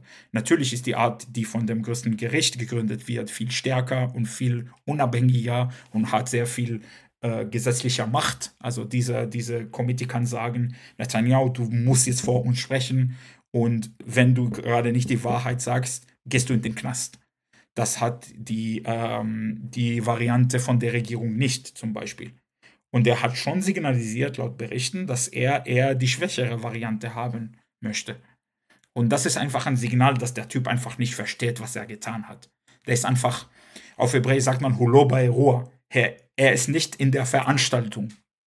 Der ist einfach nicht mit uns. Der, der, der, der kommuniziert nicht, wie, der, der versteht diese Ereignisse nicht wie alle anderen Israelis. Und er begreift das nicht. So ist mein Eindruck zumindest und der Eindruck von vielen Israelis. Und ich glaube, wenn er tatsächlich offiziell sagen wird, der wird nach dem Krieg bleiben wollen, wird das Land wirklich beben. Also es ist, äh, es sind krasse Zeiten in Israel.